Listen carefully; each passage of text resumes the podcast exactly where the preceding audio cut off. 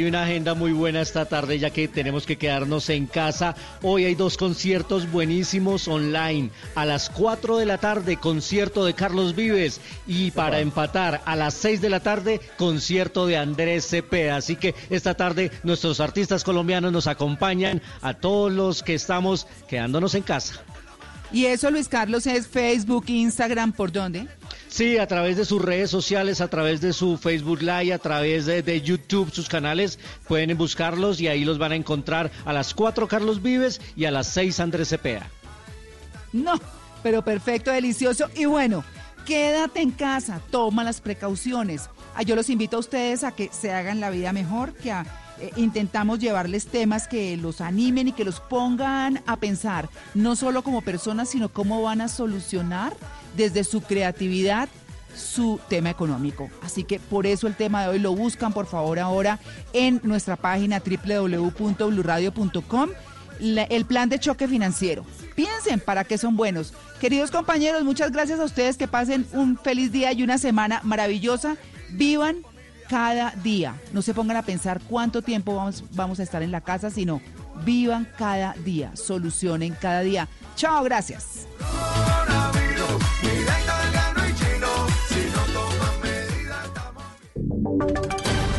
Voces y sonidos de Colombia y el mundo en Blue Radio y bluradio.com, porque la verdad es de todos. A las 10 de la mañana, un minuto, momento de actualizar las noticias, la información más importante de Colombia y del mundo. Mucha atención.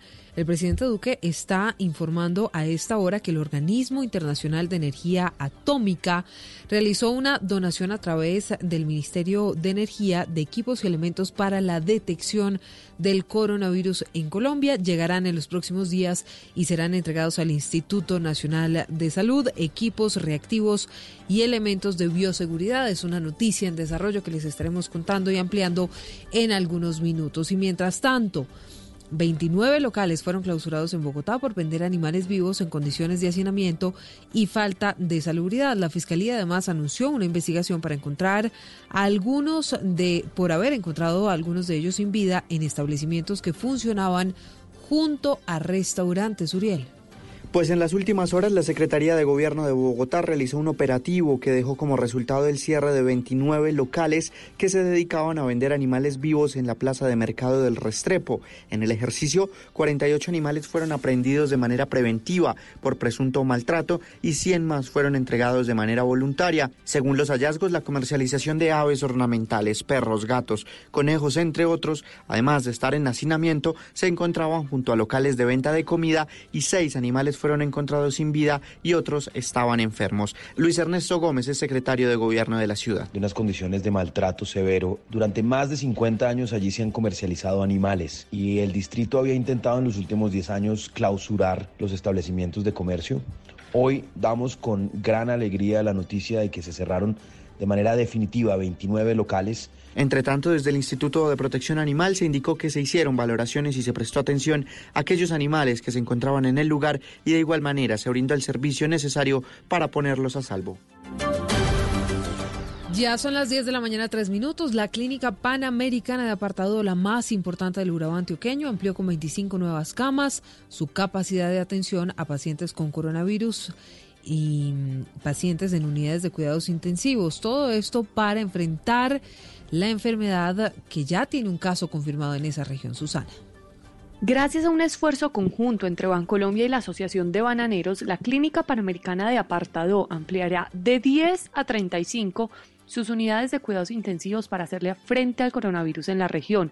Esta donación de más de 3.100 millones de pesos hace parte del plan de expansión que se adelanta en el departamento con el que se busca instalar hasta 500 nuevas camas de unidad de cuidados intensivos para atender la emergencia. Así lo aseguró el gerente del coronavirus del departamento, Luis Gonzalo Morales. El departamento cuenta con 510 camas de cuidados intensivos que están ya disponibles y en esa primera evaluación de expansión podríamos contar con 500 camas adicionales. Recordemos que fue en apartado precisamente donde se confirmó el primer caso de coronavirus para la región del Urabá antioqueño, en una joven proveniente de Turquía que hasta el momento se recupera en casa.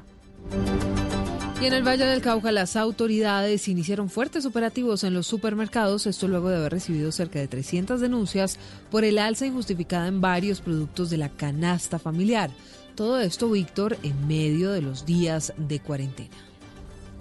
Son 27 los municipios que han reportado denuncias por el aumento en los precios de varios alimentos como arroz, aceite, granos y otros productos como papel higiénico y desinfectantes durante los días de aislamiento por cuenta del coronavirus. De acuerdo con Pedro Bravo, el secretario de Desarrollo Económico del Valle, ya comenzaron los operativos para evidenciar y sancionar los establecimientos donde se presenta el supuesto abuso. Vamos a hacer un operativo con todas las autoridades, con la Superintendencia de Industria y Comercio y con el puesto de mando unificado, porque los ciudadanos deben recibir precios que sean factibles para adquirir los alimentos. Tenemos alza en los precios del azúcar, de las frutas, los huevos, las verduras, los granos, los tubérculos. Entre tanto, gremios de comerciantes aseguraron que están trabajando con las autoridades para evitar la especulación de precios al interior de los establecimientos.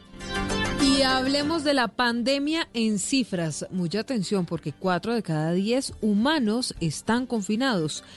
Hoy al menos ah, de al menos 3.381 millones de personas de cerca de 78 países permanecen en sus casas. Estefanía. Pues Silvia, según un recuento realizado por la agencia de prensa francesa de esos 3.381 millones de personas, al menos 2.450 millones en 42 países están obligadas a realizar una cuarentena y el resto lo hacen voluntariamente para luchar contra el coronavirus. Esta cifra representa alrededor del 43% de la población mundial que la ONU estima en 7.790 millones de personas en el 2020. La provincia de Hubei y su capital Wuhan, origen de la epidemia, fueron las primeras en confinarse a finales de enero. Dentro de los países que han puesto en marcha toques de queda o que ya prohibieron los desplazamientos con medidas especiales se encuentra el Reino Unido, Francia, Italia, España, India, Sri Lanka, Irak, Israel, África, Argentina, Perú, gran parte de Estados Unidos, Nueva Zelanda y por supuesto Colombia. Sin embargo, en la mayoría de los casos, como sucede acá en Colombia, sigue siendo posible salir de la casa para comprar productos de primera necesidad, para recibir atención médica o para trabajar, pero solo en casos específicos. Y en deportes, luego de la suspensión de los Juegos Olímpicos, se habla de algunas fechas para el 2021. ¿Cuáles, Cristian? Silvia, con los buenos días. El Comité Olímpico deberá pronunciarse antes de Semana Santa para confirmar la nueva programación de las Olimpiadas. Todo apunta, y así lo anuncia el New York Times en el día de hoy, que los Juegos iniciarán el 23 de julio del 2021 y se prolongarían hasta el 8 de agosto. Recordemos que Tokio 2020 comenzaba el próximo 24 de julio y se extendía hasta el 9 de agosto, fecha que finalmente tuvo que ser modificada por el golpe propinado por el coronavirus a la humanidad. El presidente del COI, Thomas Bach, deberá definir las nuevas fechas, pero todo conduce al verano del 2021. Bach también en sus redes sociales confirmó que los deportistas que ya alcanzaron su cupo para los Juegos estarán en Japón el próximo año, aclarando una de las dudas que generó la postergación del evento deportivo más importante del mundo. Cristian Marín, Blue Radio. Noticias contra reloj en Blue Radio. La noticia en desarrollo. El gobierno español aprobó la suspensión durante dos semanas de las actividades productivas no esenciales esto dentro de un endurecimiento de las restricciones para frenar la expansión del coronavirus. Hablamos de la cifra, los muertos por esta enfermedad superan ya los 2.000 en Estados Unidos. En total son 2.191 los fallecimientos, de los que más de una cuarta parte se han producido en el estado de Nueva York, según los últimos datos de la Universidad Johns Hopkins. Y estamos atentos porque en aeronaves militares Alemania recibe hoy enfermos de coronavirus procedentes de las regiones de Francia e Italia más afectadas por la epidemia. Detalles de todas estas noticias en blurradio.com. En Twitter, arroba Blue llega Sala de Prensa Blue a las 11 de la mañana. Nos volvemos a escuchar con una actualización de lo que pasa en Colombia y el mundo. Este domingo en Encuentros Blue, Escuela de Conciencia Ambiental. Sí o sí, con la madre naturaleza. La sexualidad del ser humano es un asunto divino. Ejemplo de cómo ayudar a los necesitados desde el mundo empresarial. Y mucho más en Encuentros Blue. Para vivir bien. Por Blue Radio y bluradio.com. La nueva alternativa. Todos tenemos un reto. Algo que nos impulsa eso que nos hace levantar de la cama todos los días. Un sueño que nos lleva al límite y nada más importa. No importa el dolor, ni la frustración. No importa el tiempo. Un reto que es a la vez nuestro combustible y nuestra obsesión. Porque nada se consigue de la noche a la mañana. Este es mi reto. ¿Cuál es el tuyo? Pasta Sonia. Sabor y energía que te hacen mejor. Trabajamos pensando en usted. En estos momentos asiagos y difíciles, momentos que nos llevan a sacar lo mejor de nosotros como personas y como familias, porque el destino está en nuestras manos, debemos actuar con solidaridad y responsabilidad, respetando y acatando las decisiones de nuestros gobernantes, protegiendo a nuestros abuelos y a los menos favorecidos, para mostrar al mundo nuestra resiliencia y nuestra capacidad de adaptación. Tenemos que ser mejores juntos. Numeral Yo me cuido, yo te cuido.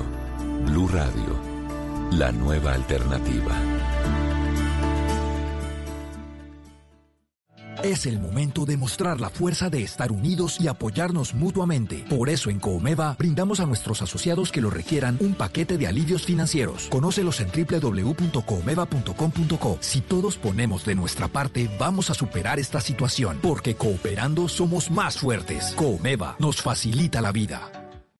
Esta es Blue Radio. En Bogotá, 89.9 FM. En Medellín, 97.9 FM.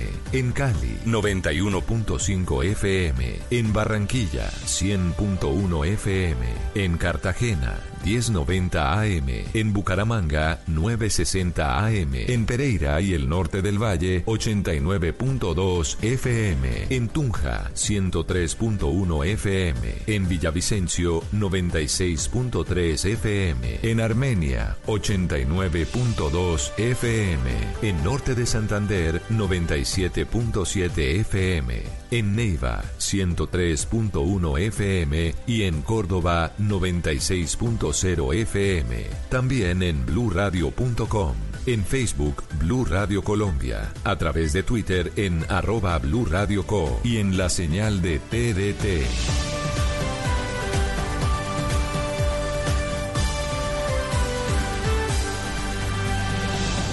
Blue Radio, la nueva alternativa. Lo mejor de la semana en su ciudad, en Colombia, en América y el mundo, acompañado del análisis de los mejores expertos y periodistas en Sala de Prensa Blue. Aquí empieza Sala de Prensa Blue. Dirige Juan Roberto Vargas.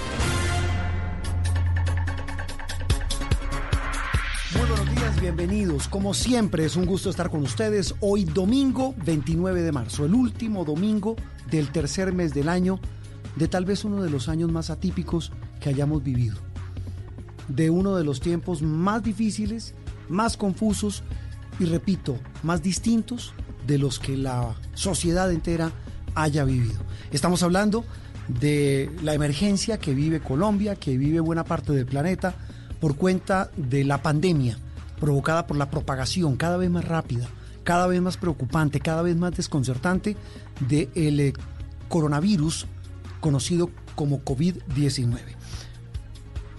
Frases que ustedes han escuchado en todos los medios de comunicación, María Camila, muy buenos días, a lo largo de las últimas, ¿qué será? ¿Cuatro semanas? Últimas cuatro, cuatro o semanas. cinco semanas. En Colombia se ha vuelto un tema de absoluta recordación, totalmente copada la agenda, no solamente de los medios, de las redes sociales, y pues yo creo que hay que decirlo, María Camila, de la vida diaria. Muy buenos días y repito, estamos acompañando, la acompañamos a usted, está en su casa, esperemos que esté en su casa.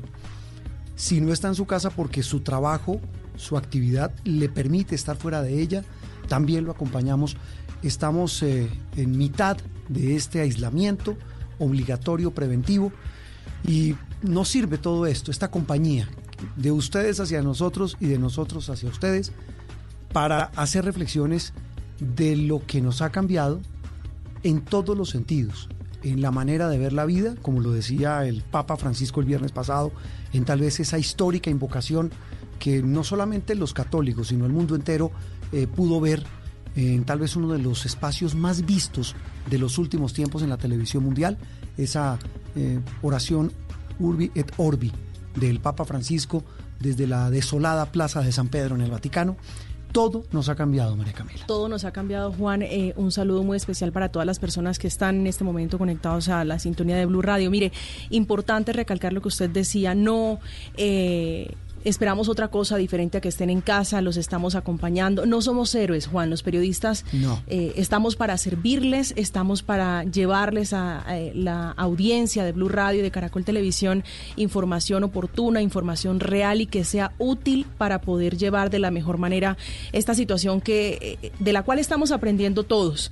Decía el Papa Francisco, como usted lo dice en esa oración, que yo creo que pocos eh, habíamos puesto los ojos sobre esa oración, decía, es un tiempo también para reflexionar, es un tiempo para repensar, para replantear muchas cosas, para valorar lo que realmente es importante, para darnos cuenta de, la, cuenta de las personas que tenemos al lado. Decía el Papa Francisco, hemos olvidado a los más pobres y hemos olvidado que el mundo está enfermo. Sí, independientemente de si se profesa algún tipo de religión, si se es o no católico, si se sigue los lineamientos de la Iglesia Católica, lo que ha dicho el Papa, pues invocando además sagradas escrituras, pues pone a pensar a la sociedad entera y, y yo creo que refleja en buena medida mucho de lo que de lo que hoy muchos están pensando independientemente, repito, de la religión que profesen. Pero más allá de eso, estas serán dos horas, como siempre, los acompañamos no solamente a través de las frecuencias de Blue Radio en todo el país, de nuestras plataformas digitales, sino también a través de televisión. En Noticias Caracol ahora, ustedes todos los fines de semana pueden sintonizar Noticias Caracol ahora y ahí encuentran Sala de Prensa Blue domingos de 10 de la mañana a 12 del mediodía. Es un gusto acompañarlos y como es un diálogo, vamos a empezar de inmediato un diálogo, repito, hoy un programa muy especial con personas que son autoridades en diferentes materias. Eh, algunos dirán que en la vida, otros dirán que en la economía, que en la política, que en el arte, que en la biología, que en la ciencia. Pero más allá de eso son personas que nos van a ayudar, María Camila, a dialogar con ustedes, nuestros oyentes, sobre temas claves para pensar. Yo creo que una frase que esa nació del Consejo de Redacción, nada volverá a ser igual. Nada volverá a ser igual. Yo sí quiero rescatar y hacer énfasis en el, eh, la participación del Papa, mejor dicho, esta bendición a la humanidad. Decía él que saludaba también a las personas que con paciencia, con amor, eh, no estaban difundiendo el pánico, Juan, y justamente ese es el llamado que, que, en lo personal hago desde acá, a enviar información que sea real y por eso nosotros en Blue Radio, como usted lo dice, con el mayor respeto y pero responsabilidad sobre todo, invitamos a personas que nos den herramientas también a nosotros para poder llevar esta situación. Sí, porque yo sí ahí tengo que contradecirle a María Camila, porque yo sí creo que muchos periodistas sí son héroes, nosotros no, pero los que están en la calle, los que están en los hospitales, los que van a cubrir en lo que llamo yo la primera línea de fuego de esto que es la cobertura de lo que está pasando en Colombia y en el mundo. Saludo, repito, a dos autoridades, dos maestros. Personalmente es un orgullo y un gusto tenerlos. Don Juan Gozaín, un gusto tenerlo hoy domingo en Sala de Prensa Blue.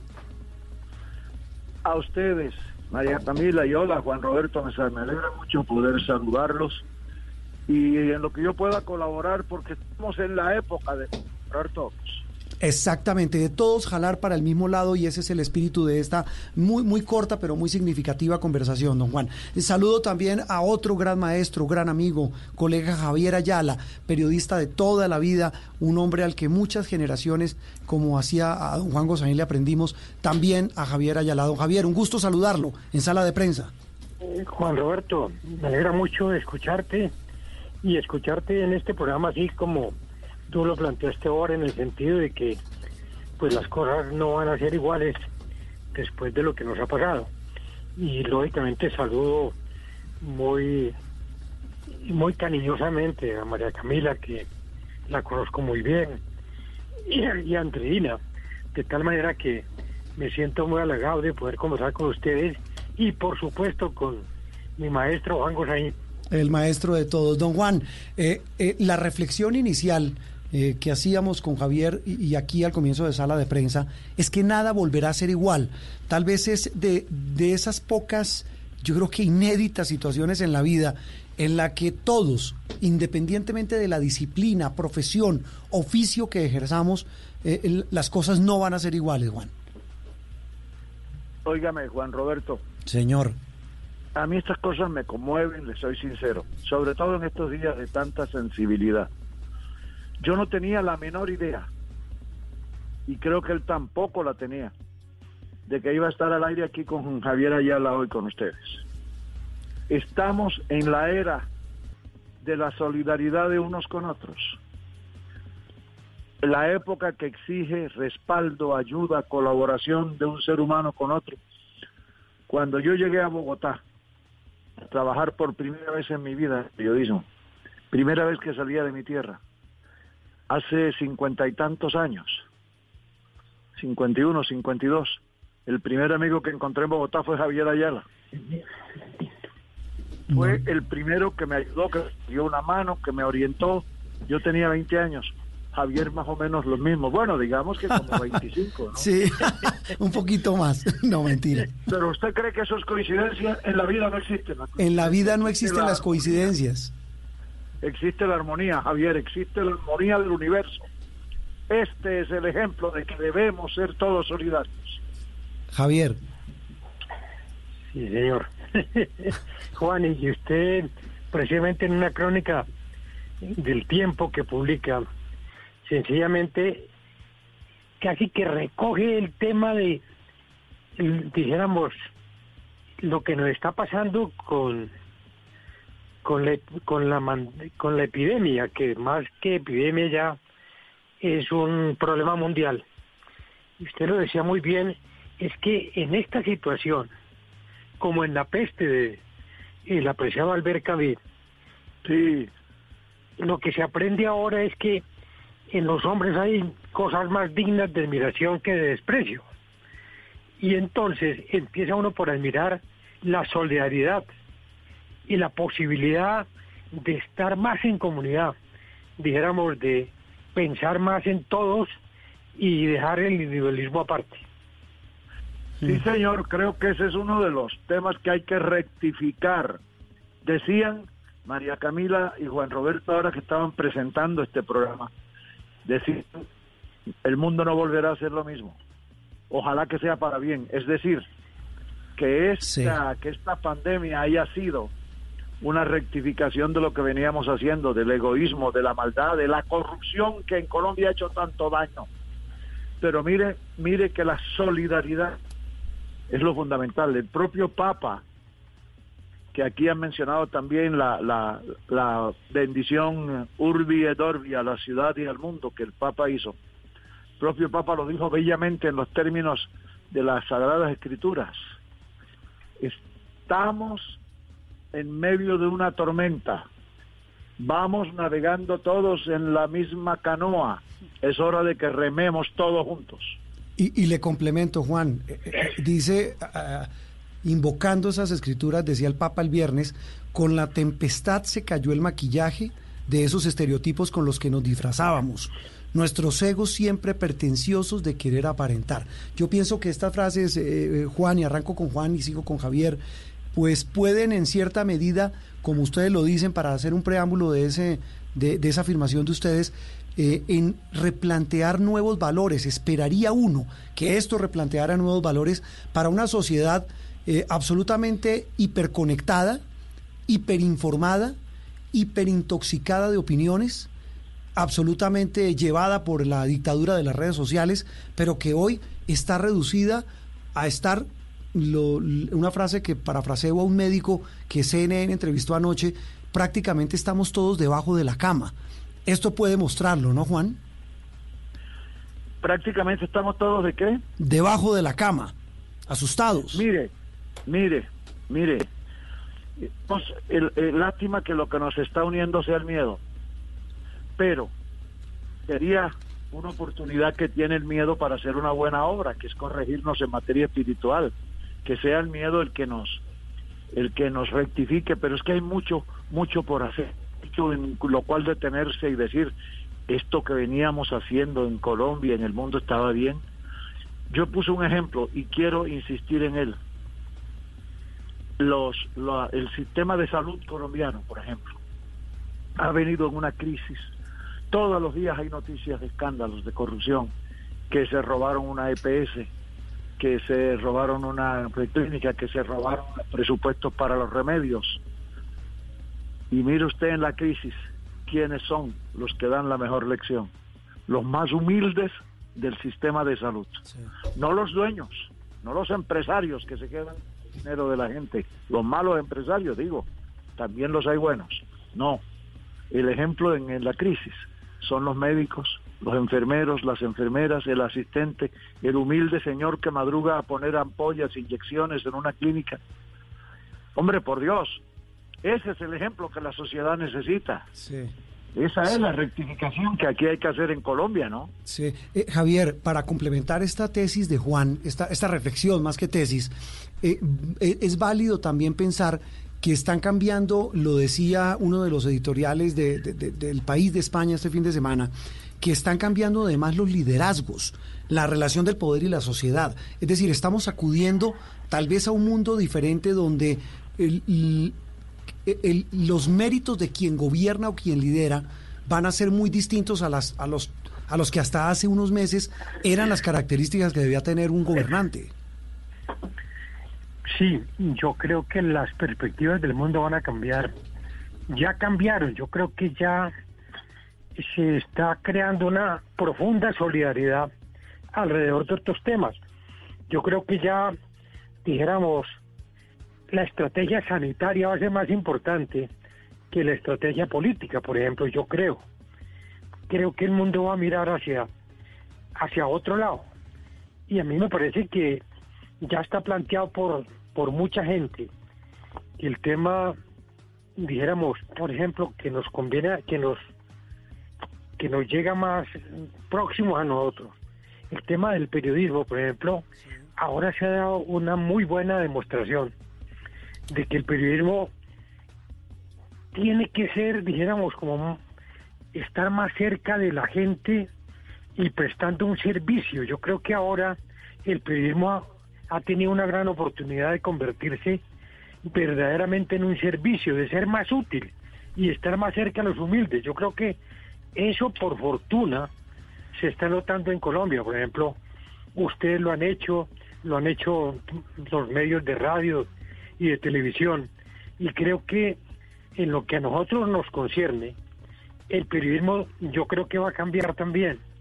En lugar de estar haciendo más cubrimientos a veces inútiles, estamos acercándonos más a, la, a los humildes y especialmente a las cosas que son útiles para el, comportamiento normal de la gente, de las personas, de tantas, de tantos seres que necesitan solidaridad y necesitan compañía. A mí me parece que sí, esto va a cambiar mucho y yo creo que el periodismo también va a cambiar mucho su enfoque. Javier, hablábamos aquí también con, con don Juan hace un tiempo de, del periodismo que queremos, de ese que usted habla, y sin duda la humanidad entera está replanteándose a raíz de, de la pandemia. Como seres humanos, hacia dónde debemos también mirar nosotros como periodistas, ya usted lo mencionaba, enfocarnos más hacia los humildes, pero, pero ¿qué vamos a aprender nosotros de esta situación? Pues yo creo modestamente que vamos a aprender mucho, especialmente en que hay cosas más importantes que la controversia política. Es la controversia sobre el medio ambiente, la sanidad, digamos, cuál es realmente la capacidad sanitaria que tienen los seres humanos hoy, cuáles son los presupuestos reales que se necesitan para atender, dijéramos, las emergencias sanitarias o del medio ambiente a mí me parece que sí hay unos temas nuevos que van a, yo creo que van a, comprometer mucho al periodismo. Javier, también le quería preguntar, le habla Andreina, lo saludo. Sí, Andreina, eh, mucho gusto. Mucho gusto. Le quería preguntar sobre la, la, dimensión política que usted ha, nombrado, ha hablado en este, en este momento, eh, por ejemplo, a Trump en los Estados Unidos le podría costar la reelección, eh, su gestión sobre esta pandemia. Y los gobiernos en general están bajo una lupa. Y ya no solamente de sus propios ciudadanos, sino del mundo entero. Entonces, yo quería preguntarle también cómo va a cambiar esto, esa dinámica de, de la, digamos, del el discurso político versus la, gestión real de la política. Pues sí, yo, yo pensaría que ojalá cambie, mm. ojalá dijéramos esta pandemia pues nos lleve a replantear muchas cosas y que esa actitud, por ejemplo, del presidente Trump, ojalá lo lleve a perder las elecciones, porque si pierde las elecciones, pues el mundo va a tener, creo, un respiro y un buen cambio. Eso como opinión política personal. Mm. Pero dijéramos a nivel general y pensándolo objetivamente, a mí me parece que también se plantea el gran dilema político, es o le ponemos cuidado a la salud o le ponemos cuidado a los rendimientos económicos, como decía Juan ahora. Y en Estados Unidos le están poniendo mucho cuidado a, la pérdida que tienen las empresas. Y resulta que de pronto es más importante para muchos de nosotros las pérdidas humanas. Hmm. Sí, eh, mire, eh, eh, Juan, esto que dice Javier es clave sobre todo, ahí sí como dice el cuento, zapatero a nuestros zapatos, hablando del oficio, del ejercicio del oficio, nos ha obligado a también a cambiar, a cambiar la agenda, como dice Javier, una agenda donde hablamos más de lo humano que de lo material, más de lo real que de lo político. Yo creo que esto también cambia muchos paradigmas de la forma como el periodismo aborda la realidad de la sociedad que nos rodea. Sí, estamos de acuerdo, Juan Roberto, pero no solo, no solo. Los cambios son de en, en, en, política, en el periodismo. A mí hay uno que me que me, me, me produce verdaderamente un gran dolor para el futuro inmediato. ¿Qué es cuál? Es el tema socioeconómico, no económico solamente, no. Sí. Primero que todo social. ¿A dónde va a llegar el desempleo cuando pase el coronavirus? ¿Cuánto va a ser el precio que va a tener que pagar en materia de inflación, en materia de pobreza, cada país? Pero, pero, desde el punto de vista social, ¿cuántas familias se van a ver afectadas? Como dice Javier, muy bien dicho además, la política va a cambiar, los políticos van a cambiar, porque los cambió la realidad, porque lo cambió el coronavirus. Mm. Pero tienen que cambiar. Claro, y cambiar para buscar salidas. Para, pero para encontrar salidas no solo para ellos, para la humanidad entera. Pero mire, usted mencionaba el caso del periodismo. Sí. Fíjese cómo lo hizo cambiar el virus a, a los periodistas. Yo he visto periódicos, el caso del Universal de Cartagena, sí. que lleva varios días yo no sé si ustedes han visto eso, a mí me tiene maravillado. La primera página entera, desde hace unos días, dedicada a dar sugerencias, hmm. indicaciones, buenos consejos médicos, eh, advirtiéndole a la gente cómo hacer, no irse de la casa, toda la primera página, como, como una ayuda del periódico a su gente. Hmm. Así he visto otros diarios en el país, El Tiempo, El Espectador, los de Cali, los de Medellín, Barranquilla, todos. Entonces, hubo que esperar a que una epidemia, una pandemia, una tragedia de salud mundial cambiara el periodismo. Por fin lo veo unido en un propósito, el de ayudar a la gente, hombre. Sí. Mire, me, estoy acordando de, ustedes dos, de, don Juan y, Javier, que volvimos a fuerza o al, revés. Don Javier ah, y Juan, don Javier ¿Por edad? Juan, por edad, dignidad y gobierno. No, mire, me estoy acordando de una premisa, Juan, que usted nos enseñaba a esa generación maravillosa hace más de 30 años que arrancamos con usted en RCN, que las noticias que escribíamos y, y se las pasábamos a usted y a don Pacho Tulande, se las ponían a leer a la señora de los tintos. Si la noticia no la entendía, la noticia no iba, porque nos decían que lo más importante es que debía llegar a la gente. Yo creo que eso es lo fundamental, Juan. Pero claro que es eso, mire, se trata de que la gente entienda, comprenda, participe. Se llamaba Amanda, nuestra compañera. Claro, la, recuerdo, como si fuera hoy. Era, era el verdadero termómetro para medir la calidad periodística, ni siquiera la calidad, la penetración, el efecto periodístico en los oyentes. Eso es lo fundamental, pero ahora hemos caído. La gran era esta, formidable época de la tecnología, de los avances, de la cibernética, nos llevó a caer en la mentira, en la manipulación, en los intereses, en las noticias hechas para defender la economía de uno o la empresa del otro o los intereses de no sé quién. Por Dios, que este virus nos sirva como rectificador. Eh, Javier. Sí. Eh, tal vez la misma reflexión. Eh, lo recuerdo mucho en ese noticiero nacional. Para quienes no lo conocen, las generaciones que nos escuchan, le, contaba yo hoy a María Camila, que, que y, Juan lo sabe, el noticiero nacional llegó a romper todas las barreras de sintonía, además muy curioso, en la franja que lo ponían al mediodía, a las nueve y media, después cuando eh, Javier creó ese maravilloso espacio llamado En Vivo en la mañana, luego En Vivo 9.30, el secreto era mucho ese, ¿no? E, el de, el de llegarle más a la gente que llegarle a los dirigentes y a los políticos. Sí, yo siempre he creído en eso y es que, pues para mí, o pues en la formación que yo tuve, que se inicia en el espectador, oh. es Don Guillermo Cano, nada menos. Imagínese, claro. Nada más que don Guillermo. y el mono Salgar, Javier. Lo que afectaba al ser humano era la noticia, no era lo que fregaban los periodistas. Y que había que buscar que la, las noticias tuvieran una utilidad también.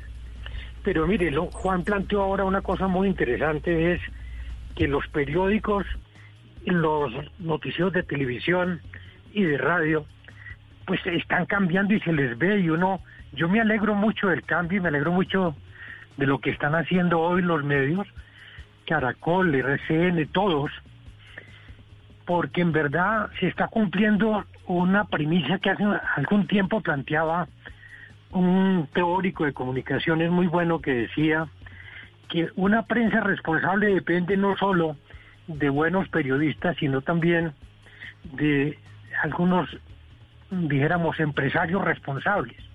Y yo creo que se está dando ahora una coyuntura muy buena. Es que hay muy buen periodismo y hay dueños responsables. Porque al fin y al cabo, pues, el periodismo es es un servicio público, pero si ese servicio público se puede ejercer libremente, pues entonces sí podemos cambiar y podemos mejorar libremente. Claro, sí, eh, sobre todo, tal vez una reflexión final. Eh, lo decía el Mundo de España el viernes pasado, que miren las, las paradojas de la vida. El tráfico de los medios de comunicación en el mundo está disparado, porque la gente hoy busca información y eso tal vez es una gran oportunidad para los medios para revalidar mucho de lo que habíamos perdido por cuenta de la llegada de las redes sociales. Eh, mire, es un gusto de verdad eh, haber escuchado a dos de mis maestros, a Juan y a don Javier. De verdad, los quiero en el alma. Mil y mil gracias por haber compartido sus reflexiones con nuestros oyentes. Juan. Muchas gracias a usted, Juan Roberto, a, María Camila. Saludos a todos sus oyentes. Y yo quiero dejar una breve, sola, dos, tres palabritas como consigna para los colombianos en esta crisis. Señor. Y en lo que va a venir después, es decir, las consecuencias. Todos unidos. Todos unidos, esa es la clave. Javier, un abrazo. Un abrazo, Juan Roberto. Yo creo que sí, todos unidos y lo que viene ahora es una profunda solidaridad y yo creo que en eso todos nos tenemos que empeñar para que el mundo sea distinto y pueda cambiar adecuadamente. Mm. Un saludo a María Camila y Andreina y Juan Roberto, muchas gracias, mis respetos a usted y lo felicito por lo que está haciendo.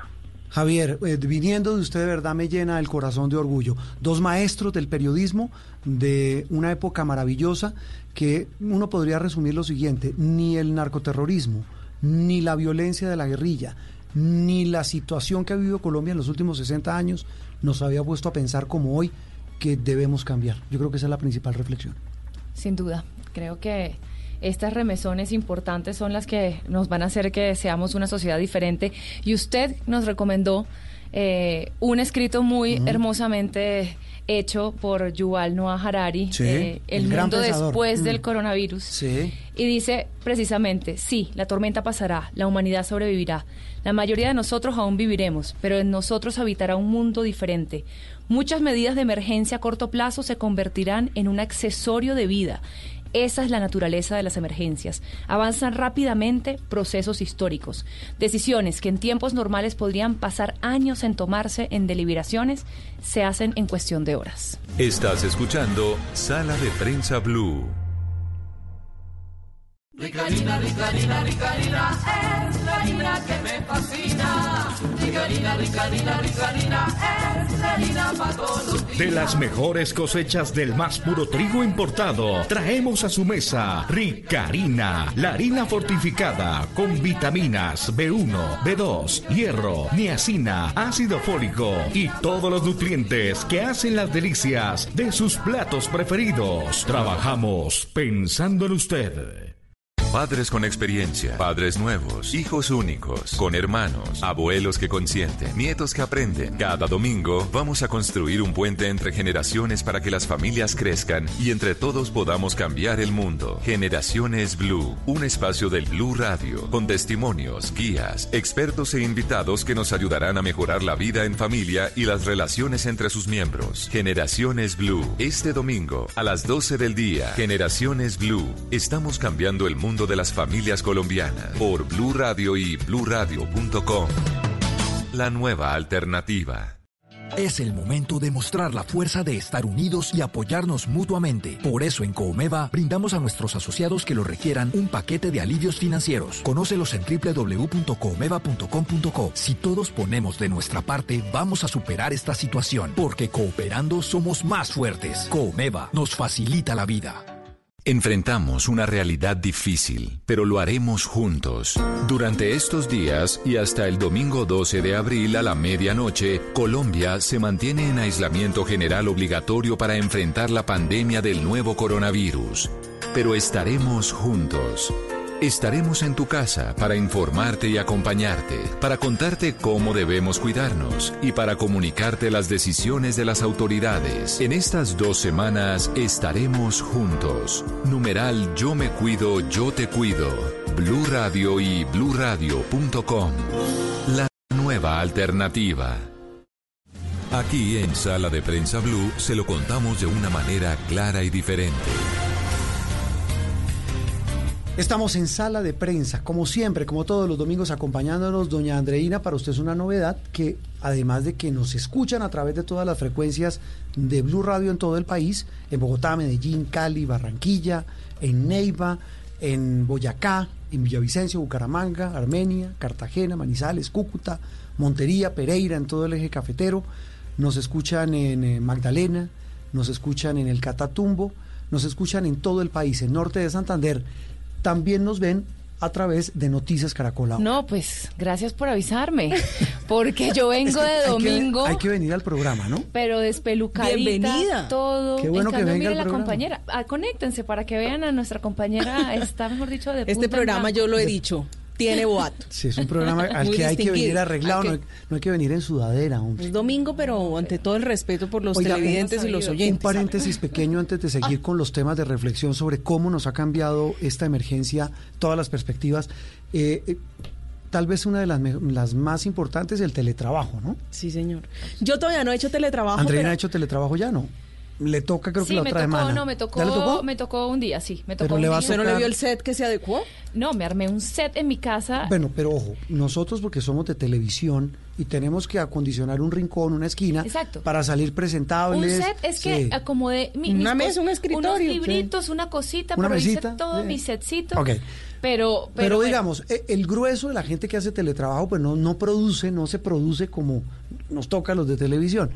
Pero he escuchado la mayor cantidad de historias de gente que dice, mire, eh, ah, bueno, los, los, los niños, los hijos, mm, ustedes no tienen hijos, Tengo sobrino en casa. Claro, pero los hijos, los profesores les recomiendan que cumplan todas sus rutinas. La primera, bañarse. Suena tonto, pero es así. Desayunar a ahora. niños Hay que desayunar todo. a la hora, a su Claro. horario. Hay que, ves- incluso en algunos colegios, les están exigiendo estar uniformados, Claro. porque los ven.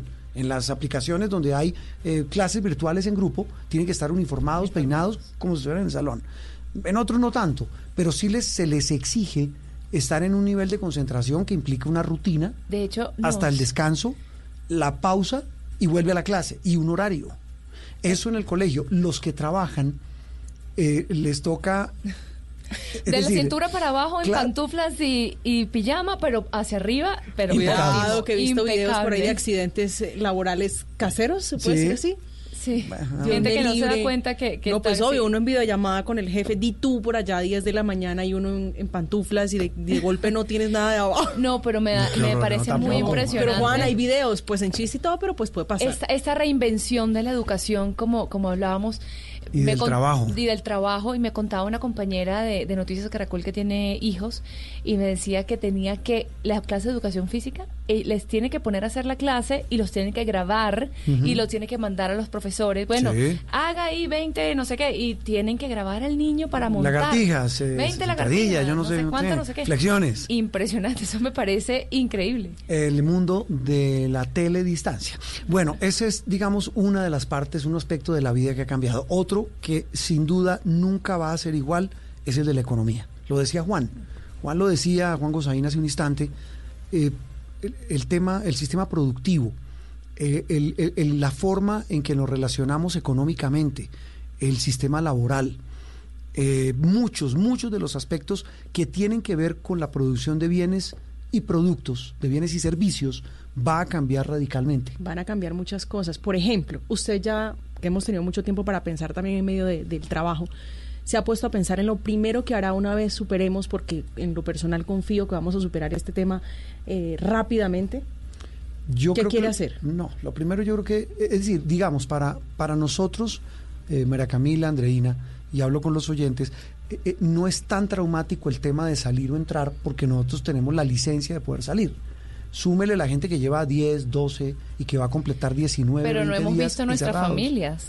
Salimos, pero yo tengo no, yo sí. Yo, no he visto. Yo tengo la bendición de que tengo la mía. yo vivo con mi hermana, pero, me, pero, no he visto papá, a mi madre. Mamá, mi madre no por ejemplo, un abrazo. Por eso, mi ah, mamá no la. Ahora se acabaron. Se acabaron. Es que ustedes se me fueron muy por lo, por lo digamos, por, por lo, lo que uno extraña. Yo estoy hablando del bolsillo. Estoy hablando de algo que es el aparato productivo.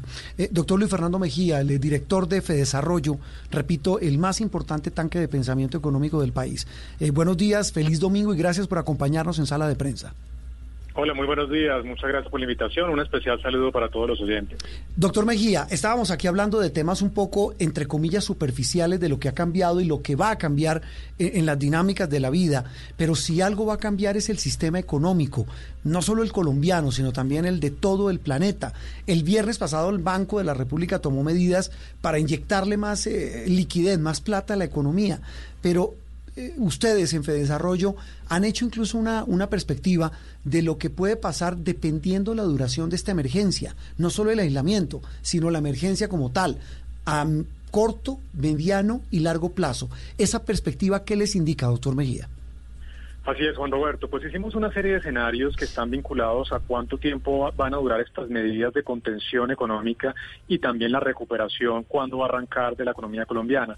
Hay un escenario más optimista en donde estamos pensando que esto termina en el mes de abril y arranca entonces la recuperación de la economía colombiana a partir del mes de mayo. Un escenario medio en donde pensamos que esto dura al menos la primera mitad del año y por allá en junio, julio estaríamos viendo ya la recuperación de la economía y uno más pesimista en donde esto se va para largo al menos durante todo el 2020 y solamente hasta el 2021 estamos viendo ya ese inicio de la recuperación económica. En esos tres escenarios estamos por supuesto eh, teniendo crecimientos distintos, afectaciones diferentes a la actividad económica. Nosotros, Juan Roberto, estábamos pensando que este año íbamos a crecer un 3,5% antes de estos dos choques que estamos viendo, la expansión del COVID-19 y también la guerra petrolera. En el escenario optimista, ahora estamos viendo un crecimiento que no va a superar el 2,3%. En el escenario medio, estamos hablando de un crecimiento del 1,2% y en el pesimista, una contracción de la actividad económica cercana al 0,4%. Hay mucha incertidumbre, por supuesto, porque todo esto va a depender de nuevo de la duración de estos dos choques, pero lo que sí podemos decir con certeza es que ya a hoy la situación que estamos viviendo le quitó al menos un punto porcentual de crecimiento a la actividad económica colombiana. Eh, doctor, Mejía, hay un, hay un tema clave que usted menciona y es esa proyección de que en el más fatalista de los escenarios implica una contracción que es eh, un decrecimiento, es decir, que la economía se va a contraer va a dejar de crecer. Pero más allá de eso, hay temas puntuales. Juan Gozaín también lo mencionaba y tal vez el que tiene la cara más dolorosa, que es el del desempleo. E, en ese, en ese aspecto, ¿ustedes qué cálculos han hecho en Fedesarrollo? Pues Juan Roberto, por supuesto las noticias no son buenas porque la actividad económica es fundamental para poder acelerar la dinámica de creación de empleo y por ende reducir la tasa de desempleo. Con estas cifras que le estoy diciendo, pues infortunadamente, independiente de cuál escenario alcancemos, el desempleo este año va a estar peor que el año anterior. Simplemente para recordar, el año pasado la tasa de desempleo estuvo en el 10,5%, el promedio a lo largo del año. En el escenario optimista estaríamos hablando de un crecimiento de la tasa de desempleo hasta el 13,3%, es decir, casi dos puntos porcentuales por encima del observado el año anterior. ¿E-, ¿Eso cuánta gente, eso cuánta gente, perdón, interrumpo, sin empleo? Puede llegar a ser, doctor Mejía?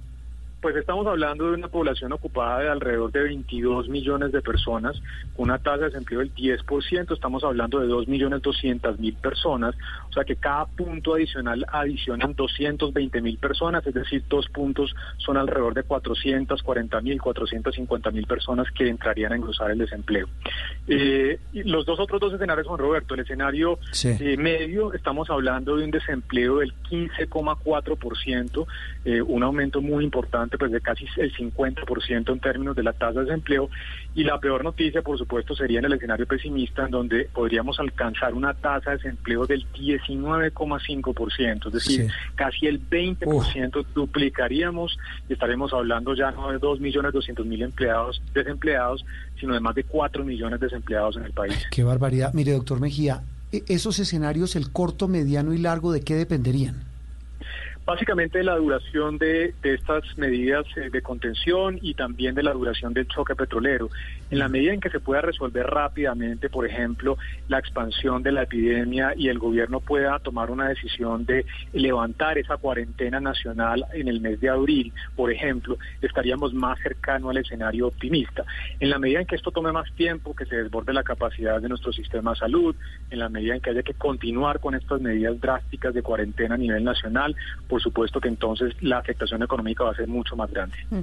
Doctor Mejía, ¿cuáles serán los sectores más impactados eh, eh, económicamente por la pandemia del COVID-19? Y más allá de eso, es ¿cuánto tiempo tomaría, según el panorama que usted nos pinta, eh, de recuperación de la economía en el país? Pues mire, primero, temas sectoriales. Hicimos un análisis bastante detallado por todos los sectores, por el lado de la oferta de, la economía colombiana y realmente hay una caída generalizada de todos los sectores, excepto el sector gobierno, que por supuesto, pues la respuesta en la crisis es precisamente aumentar el gasto para poder mitigar el impacto económico. Realmente el resto, de todos los sectores caen y les doy el top 3 de los sectores con las mayores caídas que estamos viendo a lo largo de este 2020. El primero, el sector comercio, un sector pues que se afecta directamente porque ahí en ese sector no solamente está el comercio al por menor y al por mayor, sino también el transporte y el turismo.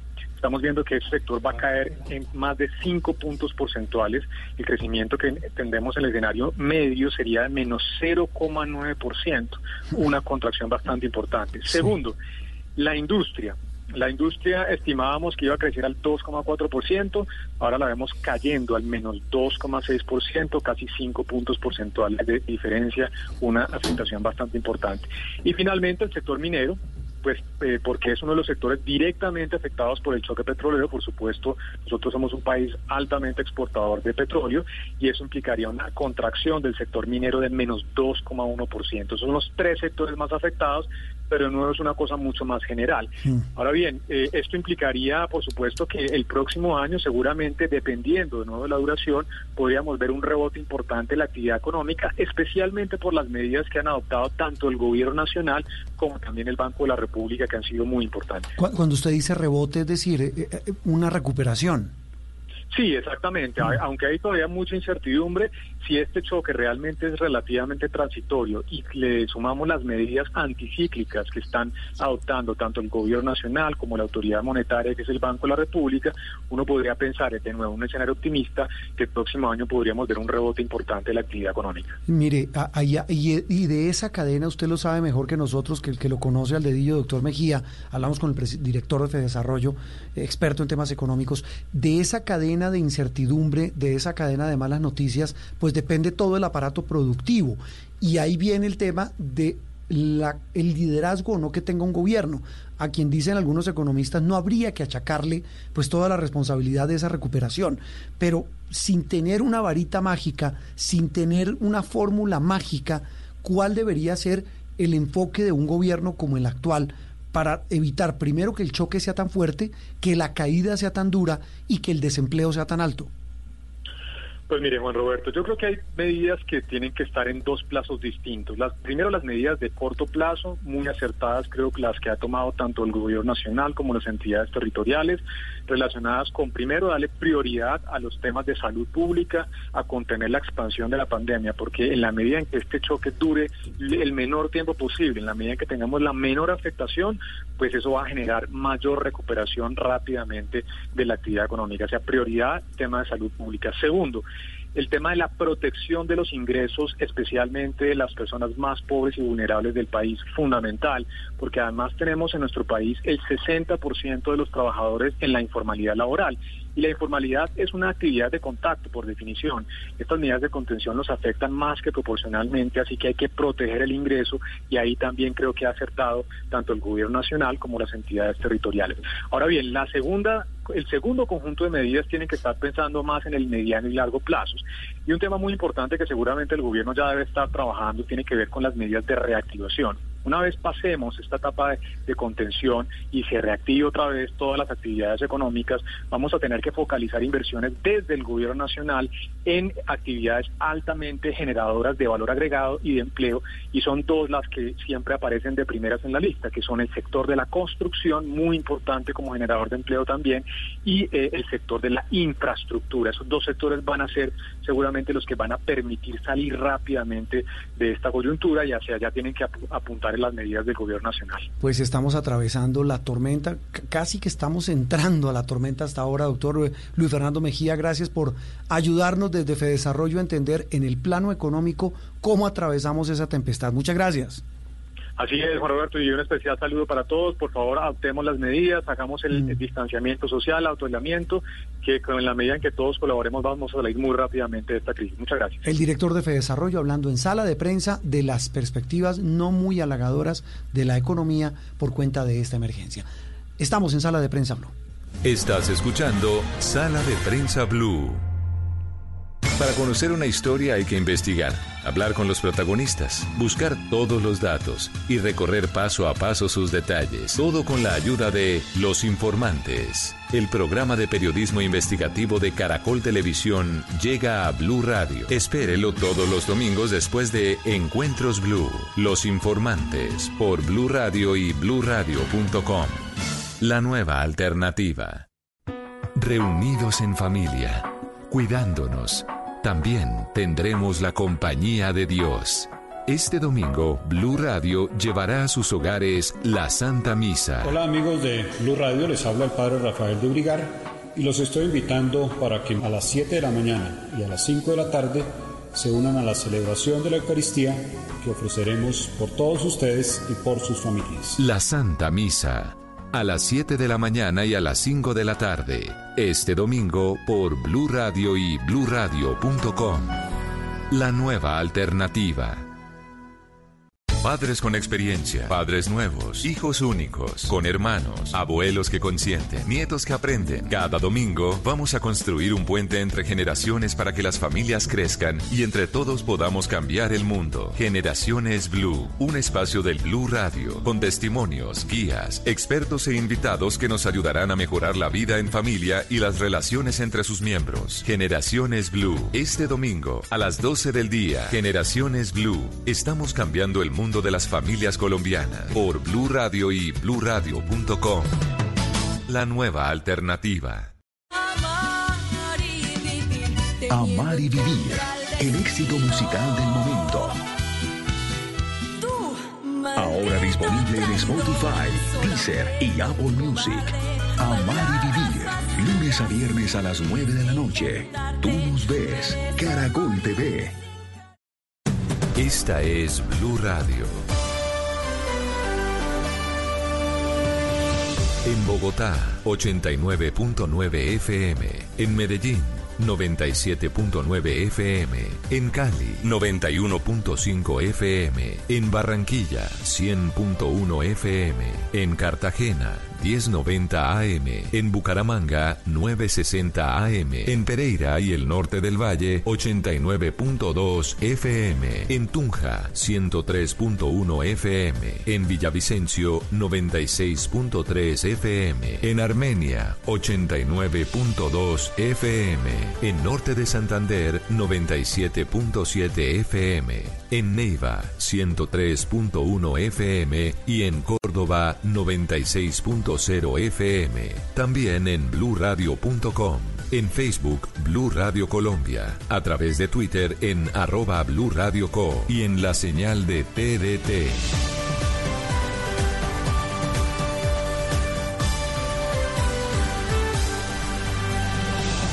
Blue Radio, la nueva alternativa. Voces y sonidos de Colombia y el mundo en Blue Radio y bluradio.com, porque la verdad es de todos. 11 de la mañana en punto actualizamos las noticias, les recordamos que deben quedarse en casa y les contamos lo que está pasando hasta ahora en Colombia y el mundo. El país va a recibir una importante donación para fortalecer su capacidad en la detección del coronavirus y además de eso, el Instituto Nacional de Salud está anunciando un paso adelante para entender la evolución de esta enfermedad, por lo menos en nuestro país, Uriel. Mire Silvia, buenos días. De un lado, el presidente Iván Duque anunció que en los próximos días llegará a Colombia una serie de equipos, reactivos y elementos de bioseguridad que fueron donados por el Organismo Internacional de Energía Atómica y van a permitir al Instituto Nacional de Salud aplicar una técnica que busca determinar en un 99% la efectividad en las pruebas que son aplicadas a personas para detectar justamente la presencia del virus, del coronavirus de la COVID-19. Según se indicó desde el Ministerio de Energía, esto va a permitir que la capacidad que ha sido instalada realice análisis de la enfermedad con la aplicación de cerca de 2.000 pruebas. De otro lado, investigadores del Instituto Nacional de Salud y otras entidades lograron obtener la primera secuencia del genoma del COVID-19 y señalaron que según los datos genéticos que reconstruyen la evolución del virus desde el momento en que apareció en Colombia el 26 de febrero pasado y el proceso de diseminación, este corresponde a la segunda generación de una cadena de transmisión desde un caso importado de España. Pues vamos a estar ampliando esta noticia, Uriel, gracias. Y mientras tanto les contamos que el Hospital Universitario de Santander ya puso en funcionamiento las carpas de aislamiento para los pacientes que tienen síntomas de coronavirus. Verónica.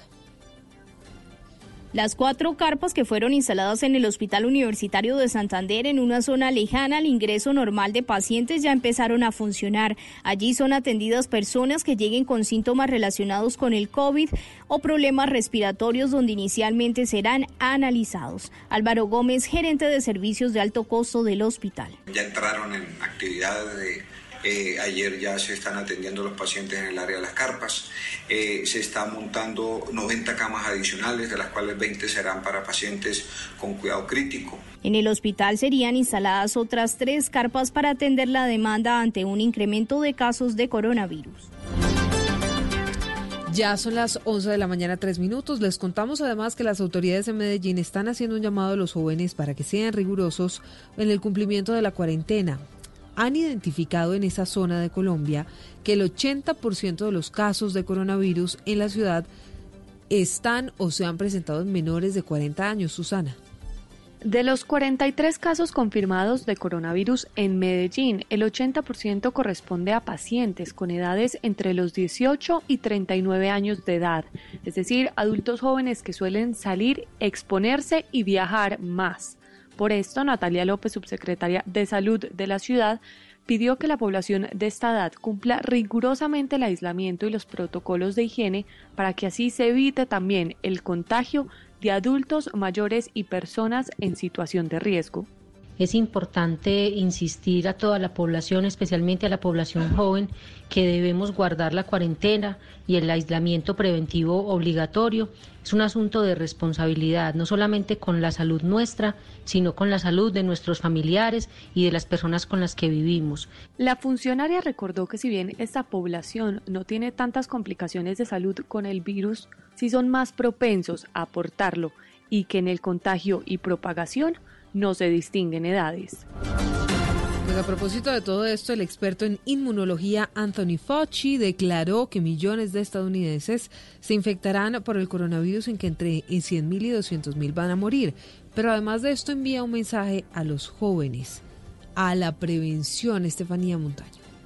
El doctor Anthony Fauci, director del Instituto Nacional de Alergia y Enfermedades Infecciosas, quien es también asesor en la Casa Blanca, ha predecido esta cifra, aunque dice que los estimados son complicados, sobre todo porque la pandemia sigue moviéndose en formas distintas. Esto después de que hoy Estados Unidos registrara alrededor de 125 mil infecciones y 2.200 muertes. Fauci también dijo que aunque la tasa de jóvenes fallecidos no se puede comparar a la de adultos mayores, los jóvenes están olvidando dos cosas importantes. you are not absolutely Primero, aunque seas joven, no eres absolutamente vulnerable. Segundo, aunque no te enfermes seriamente, tú te puedes infectar con relativamente pocos síntomas o ser asintomático, pero luego puedes infectar a otras personas. El experto aseguró que los jóvenes están ignorando las medidas de prevención, pues siguen teniendo reuniones en espacios cerrados y conviviendo de manera muy cercana, por lo que les hizo un llamado a la responsabilidad social y moral de proteger a otros. Y en deportes, en las últimas horas un legendario de la selección de Turquía tuvo que ser ingresado de urgencia a un centro asistencial por esta misma enfermedad. ¿Qué fue lo que pasó, Cristian? Silvia, el exportero del Barcelona Rustu Rekber de 46 años, fue hospitalizado por contagio con coronavirus, según ha informado en las redes sociales su esposa Isil Rekber. Mi marido Rustu se ha ingresado en el hospital diagnosticado con COVID-19. Estaba todo bajo control cuando de repente desarrolló síntomas de forma rápida. Estamos aún bajo shock, escribió Rekber. Agregó que toda la familia había sido sometida a análisis, pero que en las pruebas dieron negativo, tanto ella como sus dos hijos. Rustu Rekber, de 46 años de edad, jugó en la selección de Turquía entre 1994 y el 2012. Y en el 2004 pudo estar en el Barcelona hasta el 2006, fue compañero de Lionel Messi. Además pasó por el Fenerbahce y en el 2012 se retiró de la actividad profesional prestando sus servicios para el Besiktas. Esta enfermedad cobró la vida en las últimas horas de José Luis Capón, jugador legendario del Atlético de Madrid que dejó su legado en la década del 70. Cristian Marín, Blue Radio.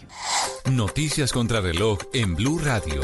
La noticia en desarrollo hasta ahora, un avión ambulancia Westwind 24 de la aerolínea Lion Air se incendió hoy al intentar despegar en el aeropuerto Ninoy Aquino de Manila con ocho personas a bordo.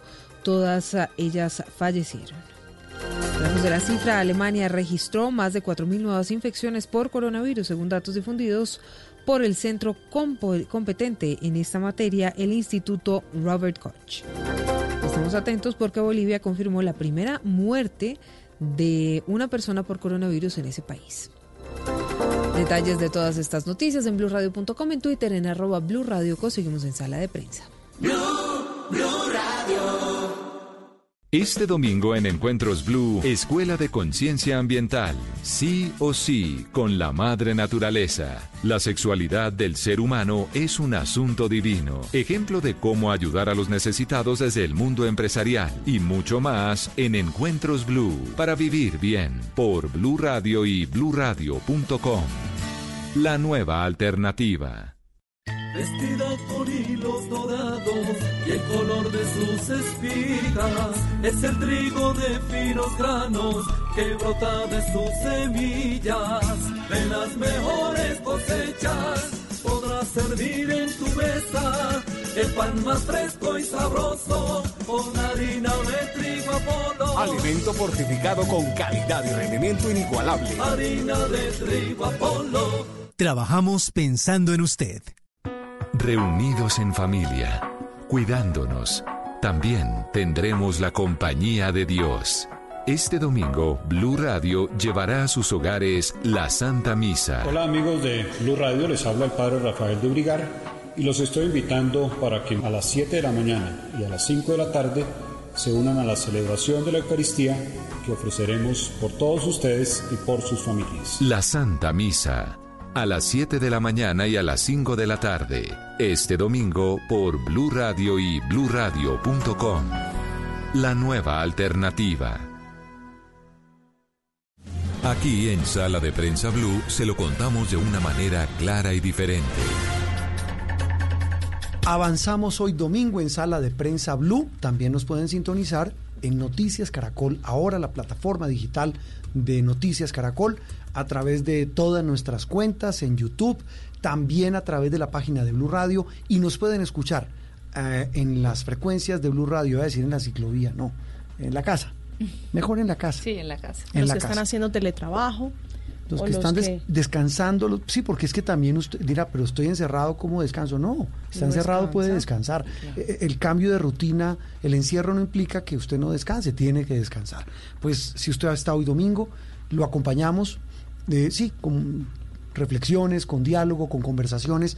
Hemos hablado con economistas, hemos hablado con periodistas y ahora vamos a hablar de un tema, eh, tal vez, repito, invocando a Juan Gosaín en el comienzo de este programa, otro tema, Andreina, que también va a tener profundos cambios en la manera como el ser humano lo aborde, al menos eso esperamos, y es el de la protección del medio ambiente. Pues al menos eso esperamos, así es, ese es uno de los anhelos eh, que tiene la mayoría de las personas entendiendo que de esta situación tan difícil que nos ha golpeado tan profundamente tienen que salir también a sí mismo eh, enseñanzas así de importantes y así de grandes. Y hemos visto además que en este periodo de confinamiento muchas ciudades tienen, no Bogotá por cierto, pero muchas ciudades como París, como Londres, como Madrid, como Milán, eh, tienen una mejor calidad de aire. Por Menos supuesto. Medellín, hombre, que está Ni sufriendo, Medellín, sí. sí. Bogotá tampoco. Ni Bogotá tampoco. Eh, pero ta- pero eh, estas ciudades sí han reportado una disminución tremenda de dióxido de carbono y hemos visto algunas escenas lindas, como por ejemplo hace poco vimos eh, un puma en Cali, vimos también en Santiago de Chile un puma caminando por las calles. Alguna se, po- se podría decir que la naturaleza está recobrando sus Se espacios. Y, y- y- y con- y est- está reivindicando ese papel de, de importancia. Mire, los delfines nadando alrededor de una lanchita en las costas de frente a Cartagena. Exactamente. Los Eh, peces en Venecia. Mire, una, una un poco más, eh, o bueno, mentira, nuestra invitada tal vez nos ayudará, me ayudará a decir que no- una, no- una que puede sonar superficial, pero estábamos hablando en el segmento anterior de teletrabajo, ¿no? Y hoy uno, con la gran mayoría de personas con las que habla de temas de trabajo, está en su casa, está trabajando desde su casa. Me ha pasado, no sé si a ustedes, pero a mí sí, eh, eh, esta semana por lo menos con cuatro personas hablando por el celular y se escuchan los pajaritos. Sí. Sí. Sí, los pajaritos se están escuchando en el en la provincia de Hubei en China, que, chi- que es o sea, Wuhan es la tercera ciudad más importante de China donde hay mucha industria. Eh, en Do- esa época Donde nació el coronavirus. Exacto, donde nació el coronavirus. en donde esa época de en aislamiento absoluto que En ya Nara, Japón, poco a también poco está en saliendo. Llegando a su normalidad, dicen que ahora se escuchan los pájaros y eso no y tenían años y siglos sin escucharlo. No sé si esto es una visión muy romántica, porque puede que nuestra invitada ahora nos baje y nos diga, no, no, mira, tampoco es que la naturaleza está recobrando los espacios, pero nos gustaría pensar que y nos hace reflexionar también sobre nosotros los seres humanos cómo estamos eh, pues c- cómo estamos tomando cada vez más espacios y reduciendo a la naturaleza eh, cuando ella es digamos la, la, la dueña de la tierra y de alguna manera eso nos- nos- se está poniendo en evidencia también en este momento. Doctora Brigitte Baptiste, eh, buenos días, feliz domingo. Muy buenos días en este domingo de ciclovía estática. De ciclovía, ah, eso le iba a preguntar, bueno, antes la presento, la, ustedes la han escuchado, es bióloga, es tal vez una de las grandes, grandes autoridades en la materia en Colombia y en el mundo en temas ambientales, estuvo al frente del Instituto von, von Humboldt, actualmente es la rectora de la Universidad de Ann y con ella siempre hemos conversado en Noticias Caracol y aquí en Blue Radio de temas ambientales, es, eh, se puede decir que se mueve como pez en el agua, pero antes de eso, ¿está haciendo ejercicio en la casa hoy domingo? Eh, siguiente pregunta. ¿Qué ¿Ya hace, se pesó? ¿Qué hace Brigitte Baptiste eh, en la casa? Bueno, yo estoy en teletrabajo también toda la semana muy juiciosa. Ya llevo 14 días porque tuve una gripa muy fuerte hace días, entonces me enclaustré. Ah, Eh, soy muy, muy, eh, eh, muy activa a través de las redes sociales y pues eh, estoy bien organizadita para el teletrabajo, estoy con mi familia, eh, cocinamos, compartimos eh, eh, la recreación eh, y conversamos con mi hija que está eh, también en Barcelona enclaustrada, nos hace mucha falta, nuestra familia política en Estados Unidos, bueno, hacemos lo que yo creo que la mayoría de colombianos están haciendo en este momento es sobrellevar la situación y descubrir también cosas distintas que hacía rato no disfrutábamos. Mm. Eh, mire, estoy viendo que además usted menciona su, sus redes, muy activa en redes sociales, eh, habla de temas científicos, de temas sociales, de temas de vida y por supuesto de temas ambientales. ¿Qué tanto, como decíamos hace algunos días, eh, está cambiando la mentalidad de esta sociedad sobre la protección del medio ambiente, doctora Brigitte? Yo creo que mucho. Yo creo que eh, los, los niños que hace 25, 30 años decíamos que iban a ser el futuro y a quienes comenzamos a darles cantaleta con el tema del reciclaje, con el tema del ahorro de agua, con el tema de las buenas prácticas ambientales, hoy en día están eh, graduándose de las universidades, están comenzando su vida profesional, están desarrollando negocios y todos están recordando eh, ese digamos esos mensajes y están viendo empíricamente que sí necesitamos hacer un cambio en nuestros modos de producir, en nuestros modos de vivir. Así que yo creo que hay un movimiento muy grande de reflexión, de discusión sobre los temas ambientales, que aunque no sepamos muy bien qué cara tiene, a dónde nos va a llevar, eh, está generando eh, mucha mucha conversación y eso es lo más importante que por lo menos estemos eh, muy conscientes de estos temas de la contaminación del aire en las ciudades de los temas de la destrucción eh, de las fuentes de agua y, y, bueno y del ruido y del y del cambio climático que es definitivamente el peor de los escenarios. Brigitte, y digamos en estos tiempos de reflexión que cada quien está en su casa también intentando saber, pensar cómo puedo ayudar, qué puedo hacer, obviamente quedándose en casa principalmente, pero ayudando a esa transformación de conciencia, esa elevación de conciencia que esperamos tener en este, en este periodo. ¿Qué cree usted que uno como individuo, como ciudadano, como persona, a partir de esto puede aprender y empezar a cambiar en sus dinámicas individuales? Bueno, lo, más importante es que paramos, nos tocó bajar el ritmo. Eh, podemos seguir eh, nuestra eh, nuestro trabajo, podemos seguir desarrollando nuestras habilidades intelectuales, artísticas, pero no necesariamente tenemos que incorporarnos en ese ritmo frenético que utiliza el transporte público para moverse por toda la ciudad todo el día, utilizar el carro privado también a veces sin mucho sentido, estar en reuniones en las que realmente no necesitamos estar. Entonces, el, el, el hecho de estar eh, enclaustrados y estar en cuarentena nos tiene que ayudar a identificar cuándo es que nos tenemos que mover, cuándo es que tenemos que utilizar esos recursos limitados del espacio público eh, y costosos del espacio público cuando tenemos que eh, ayudar a ahorrar combustibles, bajar nuestra huella ecológica, dejar de hacer ruido eh, y además para beneficio de nuestra propia salud. Digamos, si vamos a, a movernos a través de bicicletas, a caminar más, a ir a los parques del barrio, a jugar con nuestros vecinos, a mejorar la distribución de los servicios que están a nuestro alcance, pues todo eso es un mejoramiento de la calidad de vida y va a darle un respiro al planeta, indudablemente, un mm. respiro grande al planeta. Brigitte, estas apariciones de animales que habitualmente no veíamos, eh, ¿qué significan? ¿Cómo podemos interpretarlos? ¿Qué mensaje nos está enviando la naturaleza?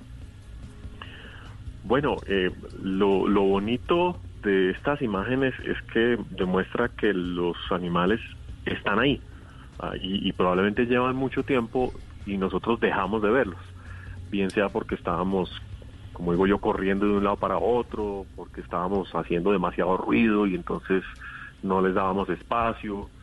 Eh, pero es una buena noticia pensar que eh, los Pumas están ahí cerca, alrededor de Cali, de Pereira, de Medellín, de Envigado, que yo los he visto, que aquí en los cerros de Bogotá tenemos 120, 130 especies de aves y que tal vez ahora eh, que estamos menos afanados vamos a poder escuchar y ver, como decían ustedes al principio del programa, las ciudades están escuchando sus pájaros, pero tal vez no era que no estuvieran, sino que era nuestro propio ruido que los avasallaba. Brigitte, eh, sigue, sigue. Sí. No, tal vez, tal vez podemos pensar que guardando, guardando un poquito de silencio, tranquilizándonos, eh, repensando nuestro ritmo de hacer las cosas, vamos a reencontrarnos con todos estos compañeros animales y, vegetales también que mm. habíamos perdido de vista. Le quería preguntar, ¿qué tanto impacta realmente a la salud del planeta esta pausa? Pues hay que medirlo, hay que medirlo. Indudablemente eh, eh, las emisiones de CO2 eh, han bajado y ya tenemos una evidencia muy concreta de que la quema de combustible fósil, de carbón y de petróleo ha disminuido muchísimo y eso que el precio también se fue al suelo y uno esperaría que se generara un poquito de equilibrio, pero no, hay menos emisiones porque el mundo frenó un poquito, frenó en seco y eh, estamos revisando con mucho cuidado eh, en qué utilizamos ese, ese petróleo, ese carbón, em, y tal vez eso pueda permitirnos tomar decisiones un poquito más persistentes y, darnos lecciones de cómo dejar eh, de emitir gases de efecto invernadero, porque es viable, lo podemos hacer, nos está sucediendo, entonces tal vez eh, eh, podemos cuestionar un poquito esa adicción al petróleo, a la gasolina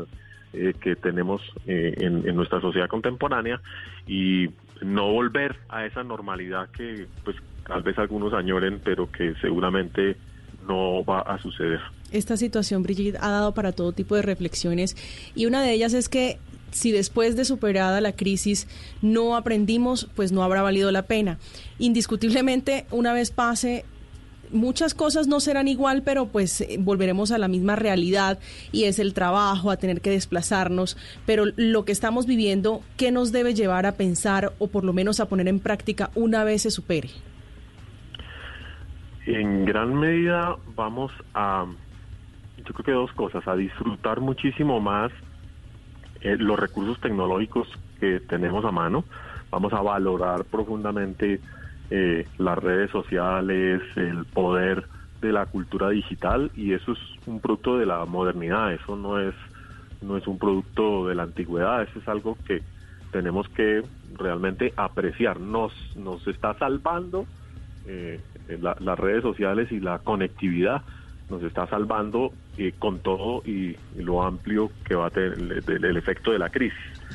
vamos, seguimos trabajando a través de las redes, seguimos haciendo mil cosas Podemos además ser mucho más efectivos en términos de distribución de las cosas, de alimentos, de crear redes de solidaridad y eso se va a quedar, esas relaciones que estamos construyendo para llevarle mercados a las personas, para eh, discutir directamente con los bancos y las tasas de interés, porque esos niveles de comunicación y de interacción social eh, marcan una diferencia eh, de la cual ya nadie va a poder ni liberarse y probablemente no queramos liberarnos porque nos damos cuenta de que conversando arreglamos los problemas. Entonces allí hay unos temas que definitivamente eh, llegaron para quedarse.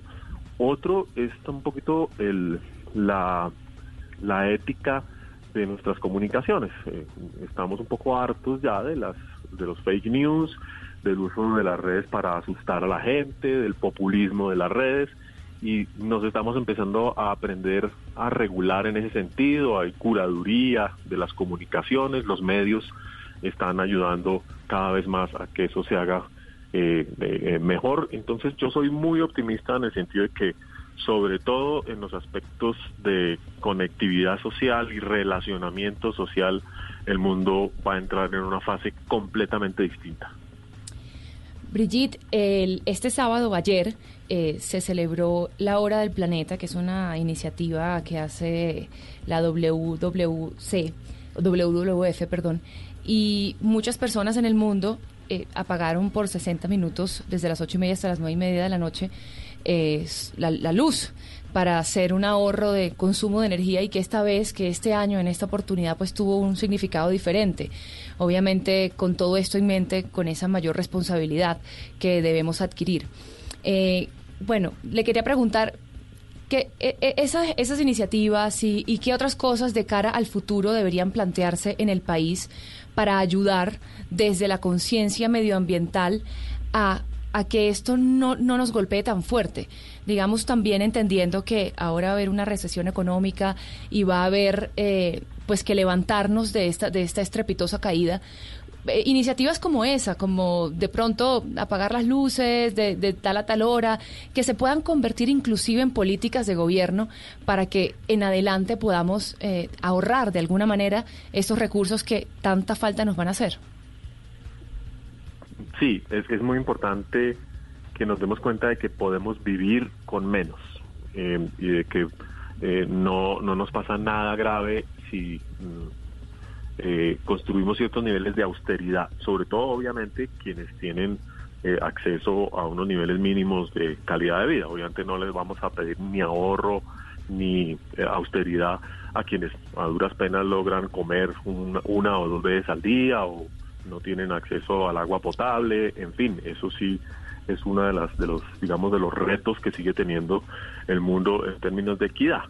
Pero encontrar que podemos vivir eh, felices, tranquilos, eh, incluso en un mundo más amable, consumiendo menos, nos permite pensar en cómo redistribuir los recursos del mundo. Hay suficiente para todos, hay comida en el planeta para todo el mundo, hay agua, hay, hay capacidad para disfrutar eh, nuestra vida y nuestros proyectos culturales.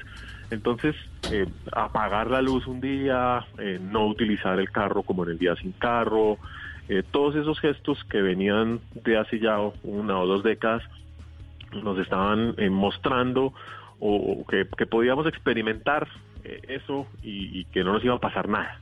Eso es lo importante, no tanto el efecto, digamos, numérico que tiene en, la contaminación o en el uso de la energía, porque eso es cambia país por país, es muy difícil, mm. pero es más un ejercicio ético, un ejercicio de autorreflexión y decir, no, no pasa nada, eh, no, no, no necesito realmente eh, eh, dejar todas las luces de la casa prendidas toda la noche. Y sobre todo, y por lo que ustedes mencionaron al principio que me pareció muy hermoso, es si realmente ahorramos energía, si realmente dejamos de hacer ruido, si realmente dejamos de contaminar y de producir basura, el mundo florece y eso también nos gusta. Entonces, esa transacción es, es, un, es una ganancia para todos. Mm. Es el mundo que florece en medio de la tempestad. Doctora Brigitte, la dejamos para que siga eh, de domingo, no haciendo ejercicio, pero sí cocinando, reflexionando y guardándose en su casa. Muchas gracias por habernos atendido hoy domingo.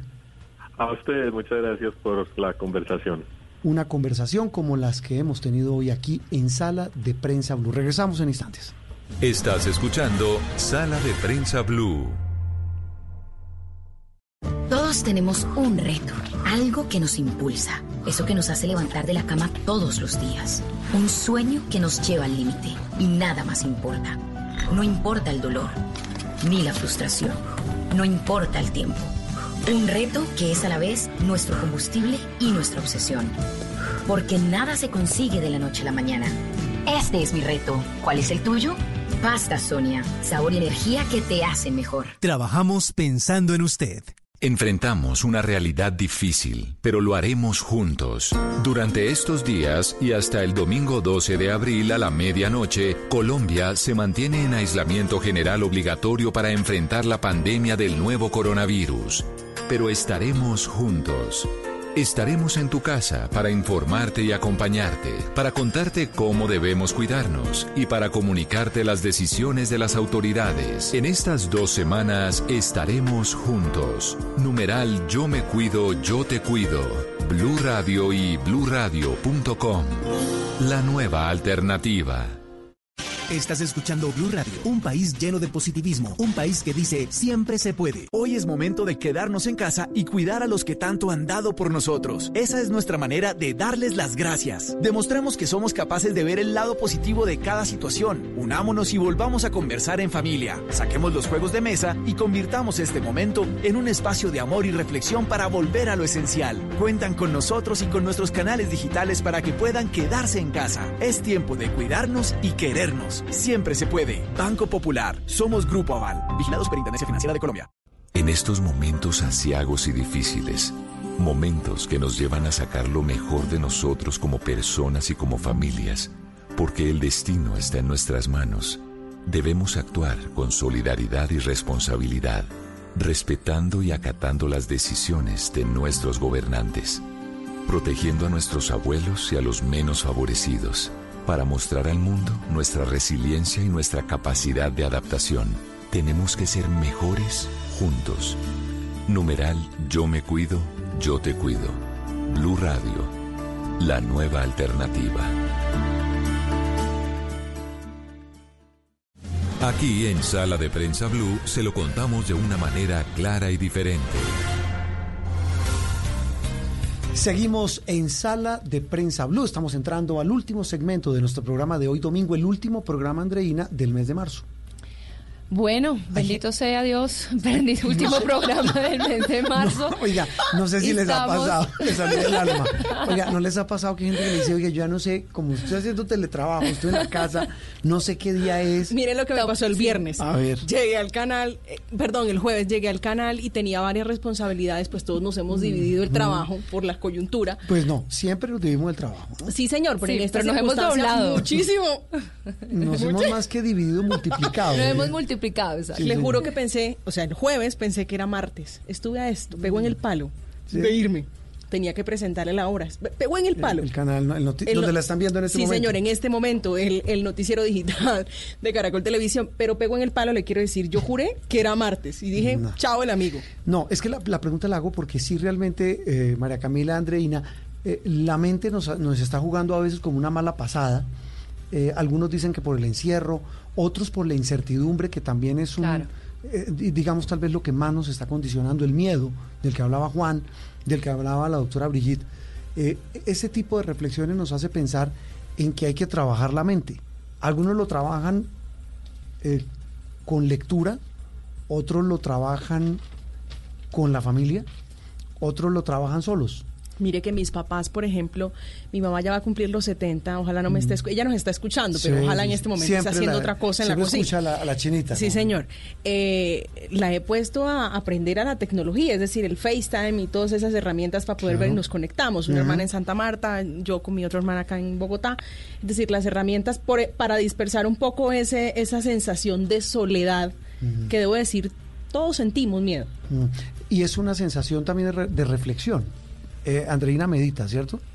Ay, de verdad que intento hacerlo en las mañanas, pero a veces no me da tiempo últimamente, pero creo que es cuando más se necesita, cuando uno no tiene tiempo. ¿Qué es meditar? Meditar es estar aquí y ahora. en el momento presente. No piensa en otra, o sea, me imagino yo Julia Roberts en esa película de Comer, Rezar, Amar, ¿es que se llama? Sí, Comer, Rezar, Amar. Que se sienta a meditar y no puede Es que hay diferentes, hay diferentes tipos de meditación. Yo creo que está malentendida la situación de la meditación porque creen que siempre es una persona con los ojos cerrados. Uno inclusive puede meditar si tocas un instrumento, tocando la guitarra.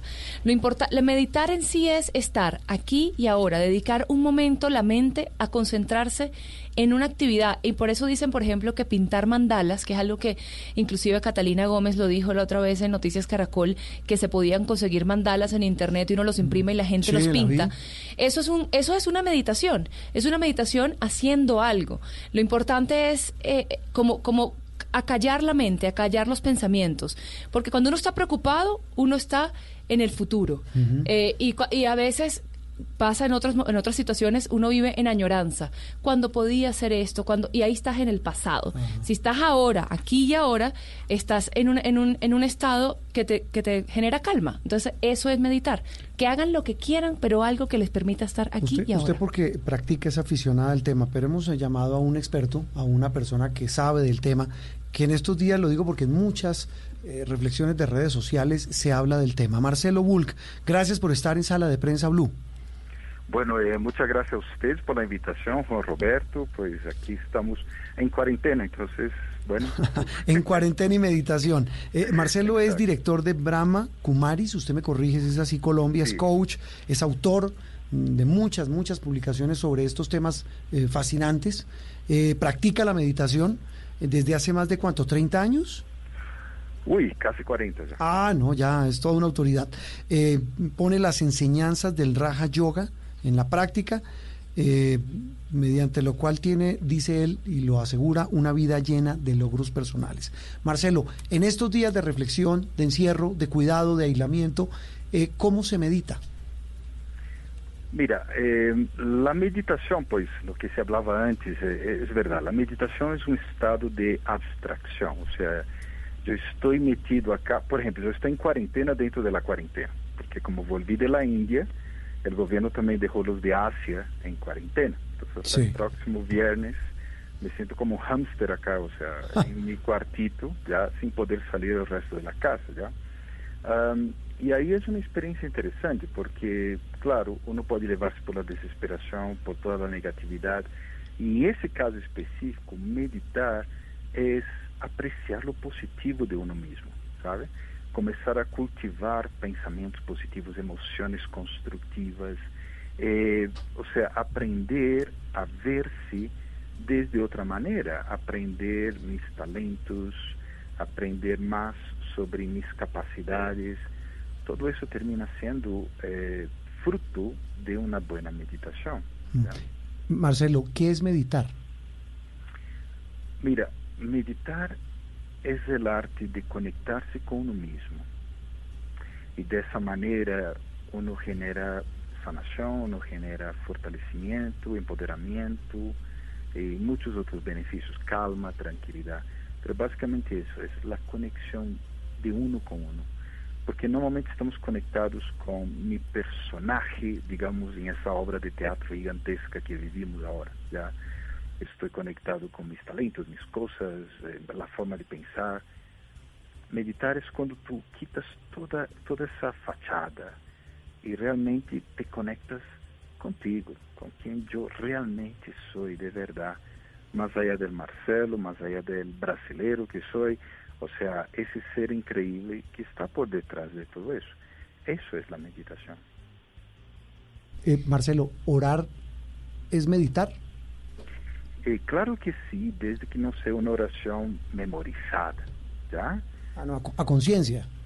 Sí, si es una oración a conciencia, una oración que viene de, del corazón, vale la pena. Mire, en el 86 organizamos un proyecto mundial para recolectar minutos de paz, ese era el objetivo. Y dábamos tres alternativas a las personas, meditación, oración y pensamiento positivo. Las tres cosas generan un efecto muy parecido, porque yo, yo salgo, digamos, de esa situación en que estoy, o sea, es el hámster que logra abrir la, la jaulita y sale un poquito, ¿sí? okay. Entonces, yo también salgo de toda esa situación, yo comienzo a ver, wow, el beneficio, yo estoy acá, yo estoy tranquilo, uh, estoy súper bien, hay personas que están en situaciones dramáticas, entonces yo comienzo a ver lo mejor que está pasando conmigo mismo y, y paso a ver esa parte positiva. Eso es magnífico. Marcelo, usted como un observador de la realidad y también pues de, del interior humano y de cómo podemos potencializarnos y desarrollarnos como seres humanos, eh, ¿qué cree que nos está regalando esta emergencia? Eh, que lo que hemos querido, sobre todo también en este espacio, es ver el lado positivo, lo que podemos aprender, lo que podemos sacar. ¿Usted qué cree que, que, debemos aprender y cómo cada uno debe interiorizar lo que está pasando? Mira, es, es una lección increíble. Yo creo que la humanidad está como un todo, está aprendiendo que la naturaleza siempre va a ser más poderosa y que en vez de luchar contra ella o tratar de dominarla, tal vez sea hora de aprender a trabajar mejor con ella. Y a nivel personal, yo creo que es una oportunidad increíble para, para uno valorar el tiempo, porque varios comentarios, yo leí algo de, de una periodista colombiana, Dusan, donde ella decía que el tiempo no se está rendiendo y, y, y, de ahí yo me di cuenta, claro, yo me estoy dando cuenta, tampoco veo el tiempo rendir mucho. Entonces, eh, uno comienza a valorar más el tiempo, porque uno piensa que tiene mucho tiempo, pero no tanto. Uno pasa a valorar más las relaciones con uno. Sí. ¿no? Yo no puedo salir de la puerta de mi cuarto, pues. Entonces, claro, las personas con quien convivo están allá, allá afuera, ¿ya? Entonces uno comienza a valorar más. Yo tengo amigos estancados en varias partes. Tengo dos amigas estancadas en la India que no pueden volver. Un amigo peruano estancado en Miami, otro de Trinidad, ambos en Miami, tampoco pueden volver. Entonces uno comienza a valorar más las conexiones personales.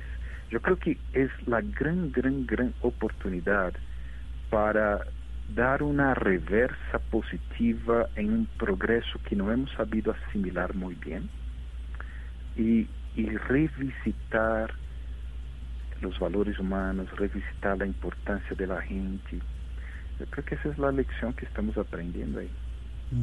El valor de las cosas, el valor de muchas de las cosas que teníamos muy cerca, pero no sabíamos que las teníamos. Yo creo que eso es lo más importante. Marcelo, un gusto saludarlo. Gracias por ayudarnos y ayudarles a nuestros oyentes un poco a reflexionar en estos días de encierro y de aislamiento. No, muchas gracias a ustedes por la invitación. Y bueno, hay muchas meditaciones en Internet. Ah, e, eso le iba a preguntar. ¿A usted dónde lo pueden consultar? Si quisiera alguien ah, seguirlo en sus reflexiones. Claro, hay una página, es, es fácil, la página es B, B de Brasil, K de Kilo, Colombia.org, bkcolombia.org. Sí. Entro a la página y ahí tenemos muchas meditaciones.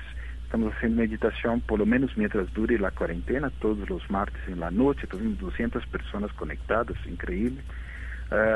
y estamos haciendo charlas pero por internet também, você pode encontrar muitíssimas oportunidades de meditar. É, é muito importante aprender a passar essa situação que estamos vendo e aprender, enriquecernos de alguma forma, uhum. para que quando não termine, não volvamos a lo mesmo em 10 anos ou 20 anos.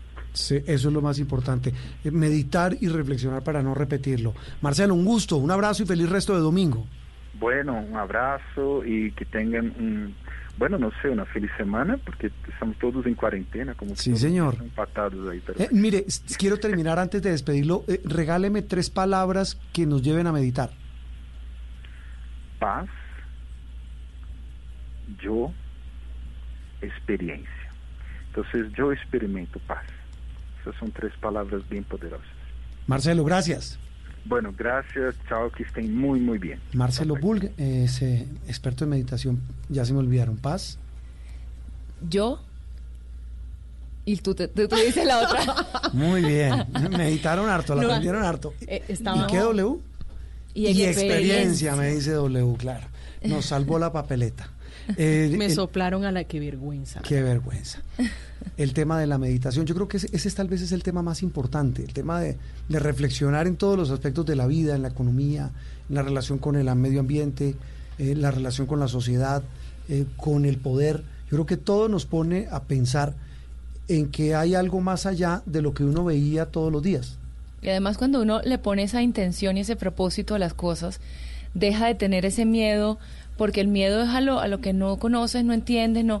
Pero si tú crees que detrás de todo esto hay un propósito y hay una, hay una posibilidad de, de enseñanza y de crecimiento, seguramente ese miedo se, se aquieta un poco también. Tal vez la, la, la, parábola que hace eh, Marcelo sobre el hámster.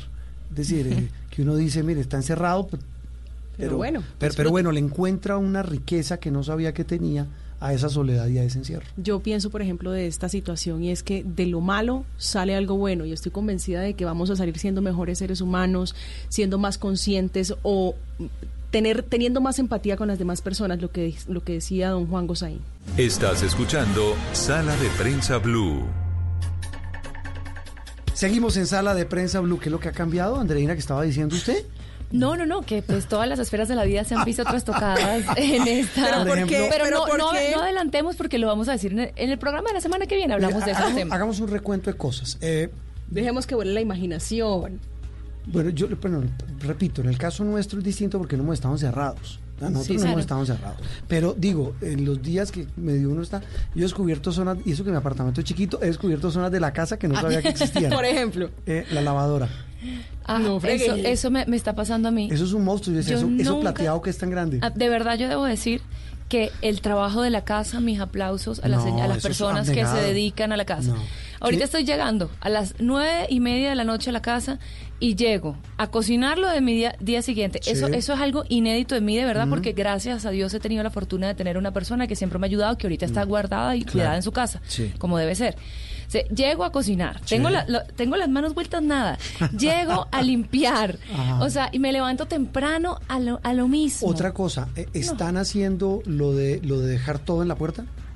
Sí, claro, yo me he desvisto en la puerta. Y echar alcohol. Hecho, no, no le echo alcohol a la ropa, no, pues se me va a dañar. En mi casa sí.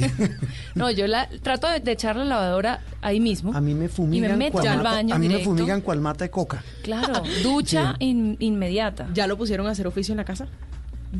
Pues si conoció la lavadora debe ser que sí. No, pero a dejar algo ahí. Me dijeron, póngalo ahí al lado de la lavadora. Pero no ha barrido, no ha trapeado.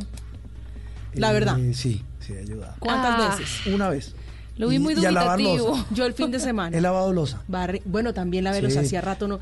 ¿Sabe que me acordé de mi mamá? Lávelos, allá en la costa se dicen Oiga, los chismes eh, un- y un- sale. Lave los chismes un y sale. Un colega que es Y en de Venezuela los corotos, amigos, los corotos. eh, W lo conoce, Paniagua.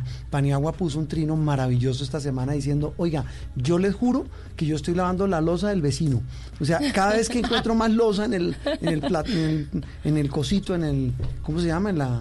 En el lavadero, en el, En el lavaplatos. En el cosito. En el cosito es en el Así, lavaplatos. así de experto es en los Sí, temas ahí- de él la- dice, Juan Robert. sale losa que no se sabe que yo Repitamos, ¿cómo se llama? Lavaplatos. Lavaplatos. Bueno. ¿Sabe qué, Juan? Antes de que usted le dé paso a nuestros invitados, de verdad quiero enviarle aquí un saludo muy especial a todas esas personas que habitualmente Mm. nos ayudan en la casa, porque hoy más que nunca las valoramos, sabemos que están en su casa como debe ser, Son cuidándose. heroínas. Son heroínas Mm. y de verdad gracias de corazón otra- porque se convierten en parte ¿Qué, de la familia. qué valor fundamental que es cuidar la vida a través de lo que es de uno.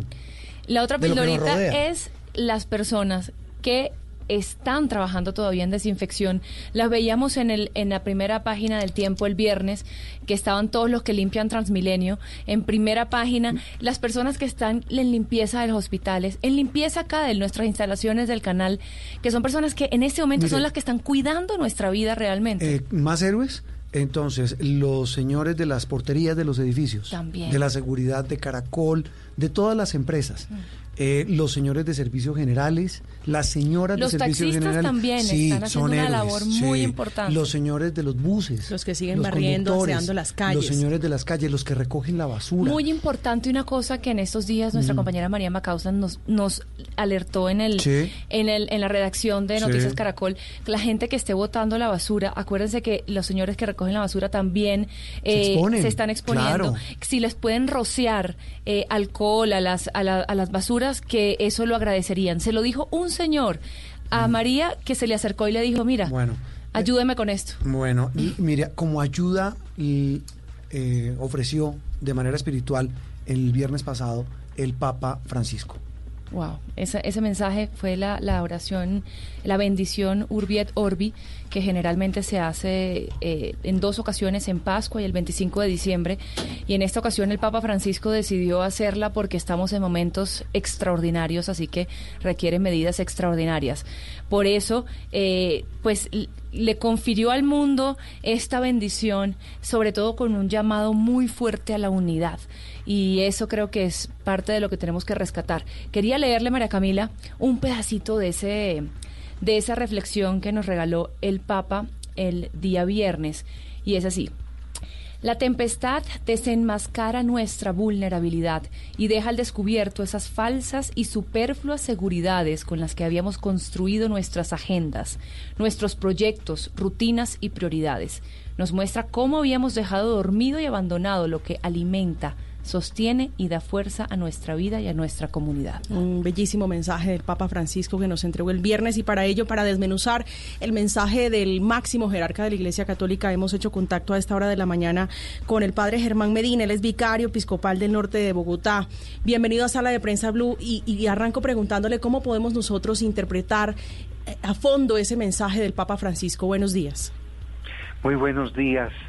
Muchas gracias por este espacio. Sí, creo que la mejor manera de, interpretarlo, de recibirlo, es, una, es un llamado a la confianza profunda.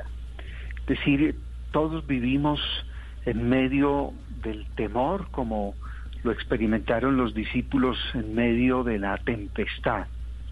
Eh, Esta pandemia es como una gran tempestad para todos nosotros, pero la mejor manera es tener confianza en el compromiso que Dios mismo tiene con la humanidad. A mí me encantó que el Papa haya querido hacer esta bendición y esta oración por la salud de toda la humanidad. Dios está comprometido con todos los seres humanos, no importa lo que haya pasado. Él está comprometido con, con sus hijos, que es toda la humanidad entera. Entonces creo que es un llamado profundo a la, a la confianza en Dios, pero también entre eh, eh, la confianza en lo que nosotros como seres humanos podemos hacer. Por eso ese llamado la unidad. Estamos en la misma barca y necesitamos mm. que, que vayamos todos hacia un mismo objetivo y en este momento es una solidaridad global. Mm. Mire, padre, eh, escuchando, es que lo que decía Andreina, cada, cada frase de esa, de esa oración, que primero es inédita, eh, significativa y tal vez llega en uno de los momentos de mayor incertidumbre y angustia de la humanidad, sea o no creyente que tal vez era lo más importante que decíamos al, comienzo, pero más allá de eso, frases que yo creo que hoy retumban y, nos ponen a pensar como sociedad más allá, repito, del tema de la, de, la fe, pero que termina todo eh, en, en, un tema de creer, y es eh, el tema de, de cómo la vida, cómo esta tempestad, haciendo la alusión incluso a las Sagradas Escrituras, decía el pontífice, nos pone a pensar a darle valor a cosas que para nosotros no la tenían y a destruir estereotipos que teníamos firmemente construidos.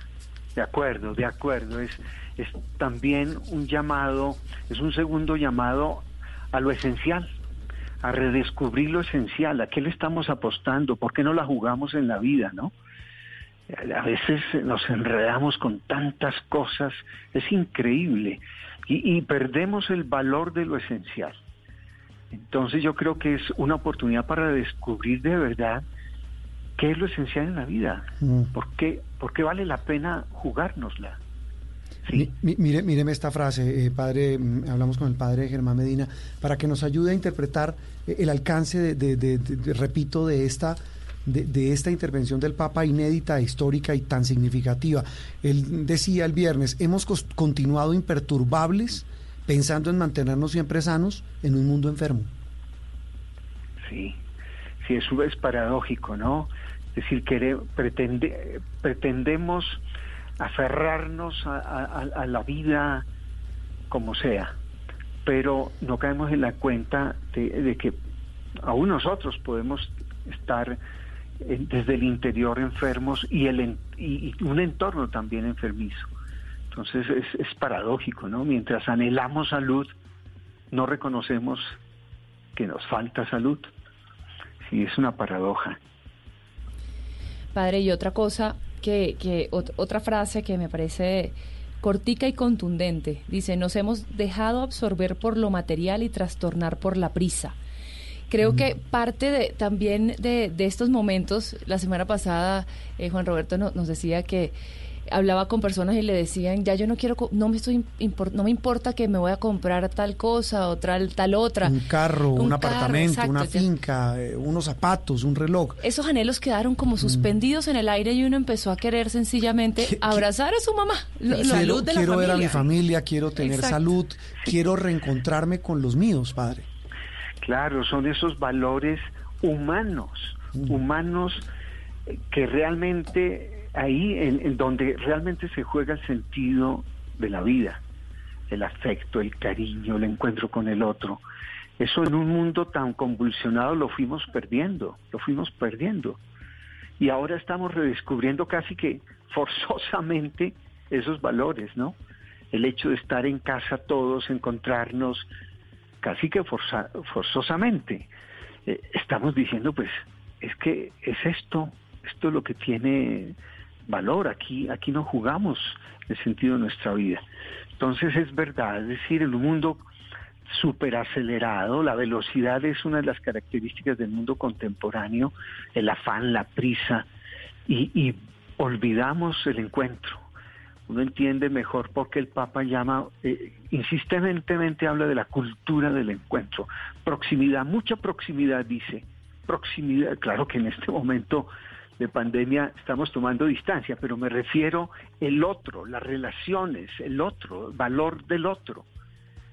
Sí, entonces creo que, que es cierto, cierto, y esa insistencia del Papa nos llama la atención. Miren, quizá todo esto que estamos viviendo hay que verlo como una oportunidad también, ¿no? Mm. No solo como una calamidad, sino como una oportunidad para redescubrirnos. Sí, señor. Mire, decía el Papa Francisco, eh, nadie se salva solo, todos estamos en la misma barca.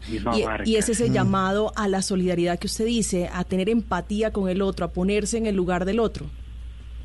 Sí, sí, esta imagen de, de estar en la misma barca todos es preciosa porque eso es la humanidad. Participamos del planeta, del mismo planeta. El Papa también insiste mucho como, como el planeta se ha venido enfermando también, hay un impacto sobre el planeta.